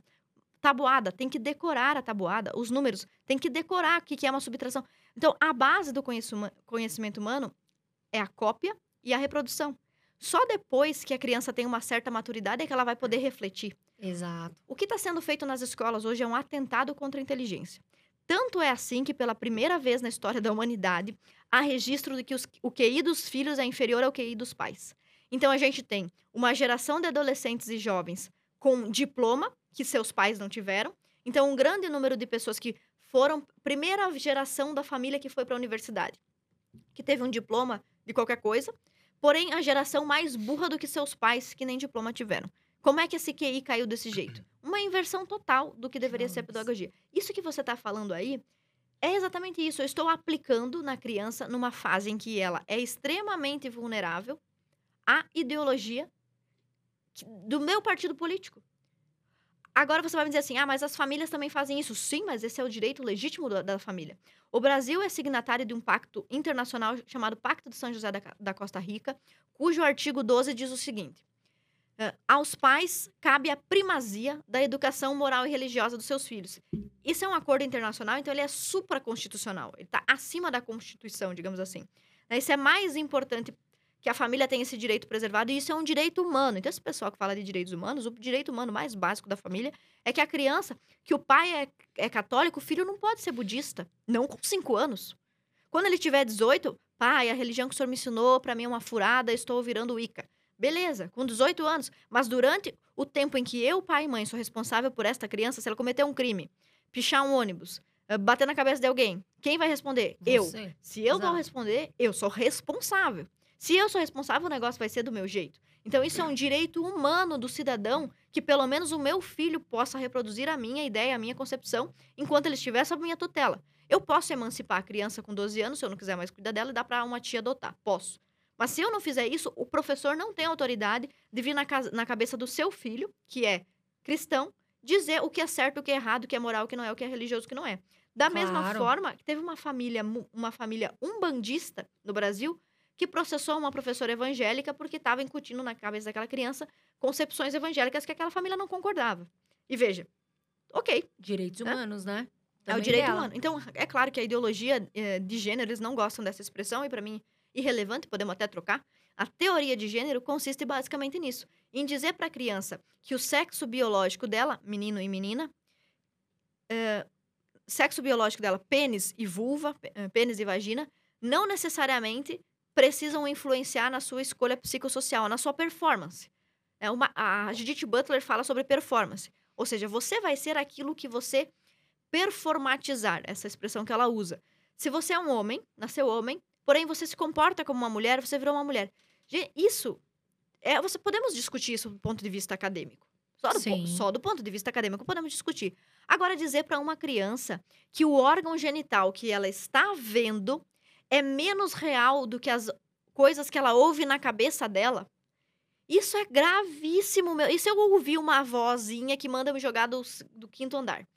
Não pode, porque materialmente falando, a lei da gravidade mostra que aquela matéria com aquele peso, mais a lei da gravidade, velocidade média, eu vou morrer quando eu cair lá embaixo. Então, eh, a ideologia de gênero, a teoria de gênero, nega o determinismo biológico e, no caso mais grave, nega até a influência biológica, como se o dado biológico fosse irrelevante. Eu até concordo eh, que não é importante. Eu até, eu até concordo que, por exemplo, eh, não é totalmente determinante. Por exemplo, se você nasceu sem uma perna, não quer dizer que você não pode ser um corredor paralímpico. Você pode eh, vencer algumas limitações, né? Agora, neste caso, você nasceu negro, você pode ser um trans branco? Algumas coisas, algumas coisas não podem ser modificadas. Michael Jackson até tentou, né? É, pois Mas é. não deu muito Eu, certo. eu posso tratar o André. O André chegou pra mim agora, eu quero ser Andréia. Eu posso, se você me disser assim, Ana, eu gostaria que você fizesse a gentileza de, a partir de hoje, me chamar de Andréia. Eu vou pensar. Algo não está certo. Mas, como você é meu amigo, eu vou te chamar de Andréia. Porque eu quero teu bem, né? Até talvez, se eu quisesse tanto assim o teu bem, eu tentar conversar contigo, cara, o que tá acontecendo. Agora, o que a teoria de gênero vem dizer pra gente é que este comportamento de, de- de fluidez de gênero, que era considerado uma anam- anomalia nos tempos, por exemplo, do Dr. John Money, que pesquisava isso, na década de 40, 50, que isto é absolutamente normal e desejável. E isso é grave, porque as mesmas pessoas que falam isso também dizem, também nos dizem nas suas pesquisas, que crianças que sofreram de disforia de gênero, que mudaram de sexo, o que é impossível, porque você pode mutilar seu órgão, mas, né, você continua tendo no seu sangue XX ou XY, que mudaram de sexo, ou mesmo crianças com problemas de sexualidade e identidade, que todas essas crianças ou adolescentes têm maior propensão ao suicídio. Eu sabendo que determinado comportamento induz ou, leva, ou dá mais chances, coloca essa pessoa a ter mais chances de suicídio, é inteligente eu colocar esse comportamento à disposição de mais crianças? Não. de Pelo amor de nenhum. Deus. Né? Então, assim, vamos lutar para que as crianças ou adolescentes que tiverem problemas com a sua percepção de identidade não se matem, não se suicidem, não se mutilem e tenham uma vida melhor.